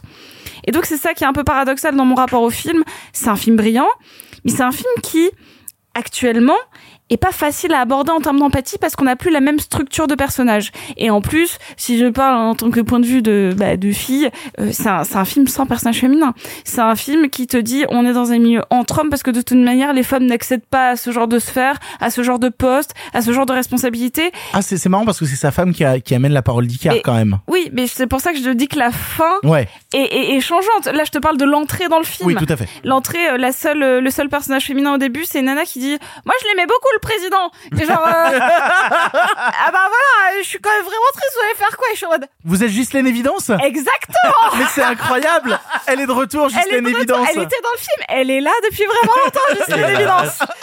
Et donc, bah, franchement, moi, à part Ghislaine, heureusement que le personnage qui n'est même pas, qui est encore, euh, bah, métaphoriquement encore plus intéressant, puisque ce n'est qu'une voix, c'est qu'une parole. Et le verbe, encore une fois, revient à la vérité. Donc, il y a, il y a une espèce de boucle qui montre que le film, même s'il est difficilement euh, appréhendable aujourd'hui, euh, surtout bah, si on est euh, quelqu'un qui est pas habitué au style, à l'époque, aux acteurs, au type de jeu, au dialogue et surtout au rythme, et bah euh, malgré tout le film, le film est brillant et arrive à te saisir à la fin. sens ce que tu dis Sophie parce que moi c'est justement pour ça que le film m'a eu, c'est-à-dire que j'en ai un peu ma claque des films qui veulent me raconter absolument tout le passé des personnages dès le début. C'est-à-dire qu'en fait, cet enquêteur, ce procureur, je m'en fous de qui il est, de pourquoi il est là, de quelle, est son histoire. C'est pas ça qui m'intéresse. Je m'intéresse qu'à l'histoire. Et tu parlais de d'attache émotionnelle, en tout cas qu'on peut avoir. Et en fait, je crois que volontairement, on n'est pas censé en avoir, parce qu'on n'est pas là pour pour être euh, ému par euh, tel personnage ou tel personnage, on est là pour être intrigué par quelle est la vérité derrière ce derrière Eh ce oui, parce qu'en fait, bah, si, si tu tournes la, la métaphore encore plus loin, on devient des Icars. Parce qu'on sait forcément qu'on va se brûler les ailes. Donc, mais le film est absolument, Absolument. brillant. Et donc, je, j'admets que le film m'a vraiment eu. Est-ce que ça en était un objet agréable à regarder au début Ah, ça, je- non, mais ça, je Euh, comprends tu, tout à tu fait. vois, c'est ça ma limite. C'est que Non, je trouve que le film est un objet d'analyse, mais euh, formidable, genre euh, captivant à tous les étages, d'une d'une d'une subtilité littéraire euh, euh, phénoménale. Mais putain, c'est pas facile à appréhender aujourd'hui. Et tu vois, tout à l'heure, Simon parlait du fait qu'on mettait pas assez en avant le travail de Verneuil. C'est marrant, cette fameuse image de fin. La fameuse image de fin de lui devant la vitre. Elle est je la brillante. connaissais, je la connaissais depuis des années, je ne savais pas d'où elle venait. Et je la vois, je fais, oh putain, c'était donc ça. Et non seulement je me dis que cette image, elle est magnifique, elle a, elle représente vraiment quelque chose de cinématographique, de- d'hyper impressionnant. Et en plus, c'est une image qui, est, qui était déjà marquante avant même que je vois le film, et maintenant que je le vois, elle l'est encore plus. C'est assez fascinant. Bah alors c'est marrant. Alors je décourage tous les gens qui voudraient découvrir Icomicar de taper Icomicar sur YouTube parce qu'en fait euh, si tu tapes Icomicar sur YouTube tu as les images de fin du Ouais, long bah oui. métrage et littéralement c'est les vidéos qui font le plus de vues c'est la J'imagine fin de la la Icomicar. plus culte, Bah tu oui. vois. Bah en quelque sorte je peux l'entendre mais mais du coup n'allez pas vous Bah gâcher Icomicar en allant euh, directement sur euh, sur YouTube taper Icomicar. Voyez le film il ressort en Blu-ray prenez-le. Tu vois, c'est hyper drôle parce que j'en parlais avec euh, ma mère puisque bah, j'étais à- Toulon, du coup, euh, bah bisous maman, et je lui dis ah bah j'ai vu Icomica, elle fait ah bah je l'avais vu en salle euh, parce que bah c'était Ah ça. drôle. Bah ouais. ta génération Bah euh, oui, 79. 1,8 million de télé euh, enfin de spectateurs en salle. Bah ouais, ma mère avait 19 ans, tu vois, donc euh, techniquement, elle avait pile l'âge pour aller voir. Ta euh, mère a eu 19 ans. Eh oui. Incroyable. 19 ans. Fut un temps.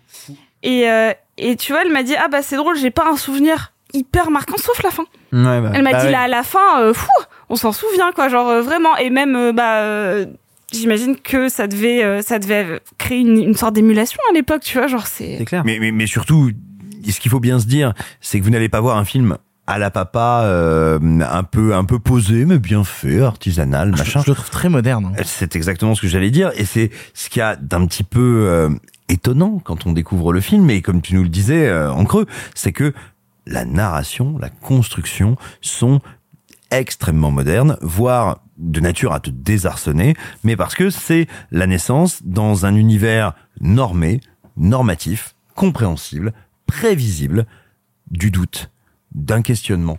Et tout ce qui le nourrit, le détruit, euh, le nuance.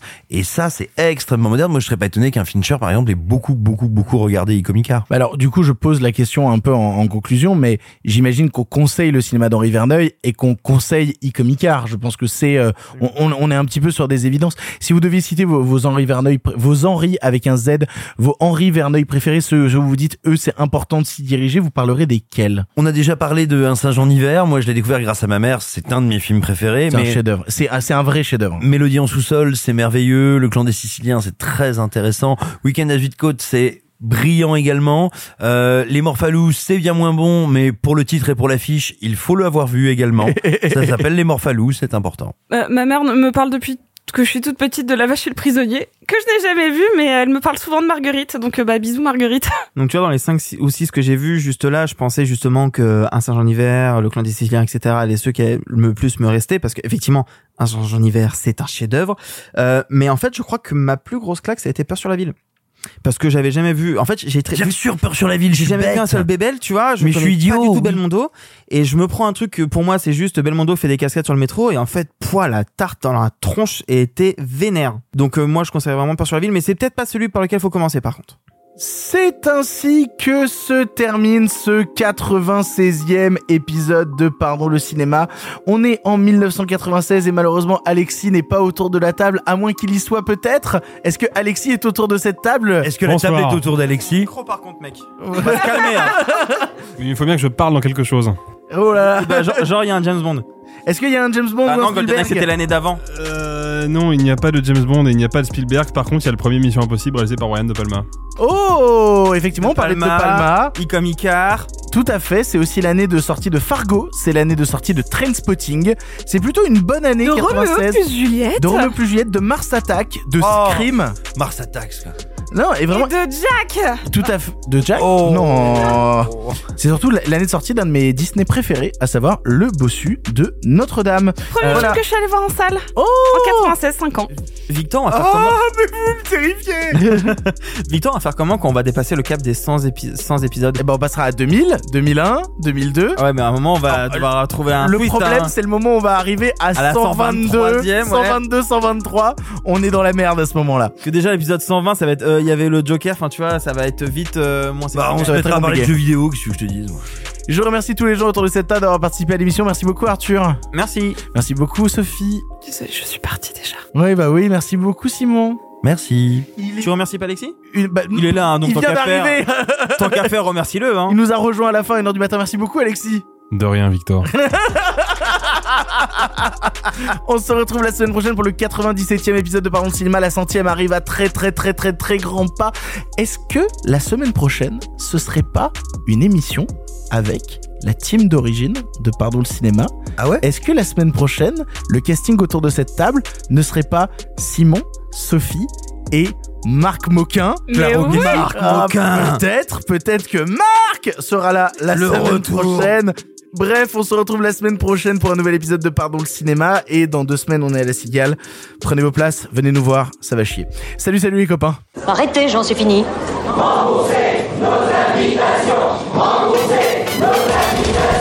Qu'allons-nous faire par Osiris Essayons de nous voir la semaine prochaine pour déjeuner, et puis vous me montrerez votre clocher. Le cinéma fait de toi un bon gamin et que c'est quoi? Maintenant c'est fini, va falloir rentrer. je vais aller me faire une toile. Ok, amusez-vous bien tous les deux. Bon, ça j'y compte. Bonne soirée. Merci. Have a great evening.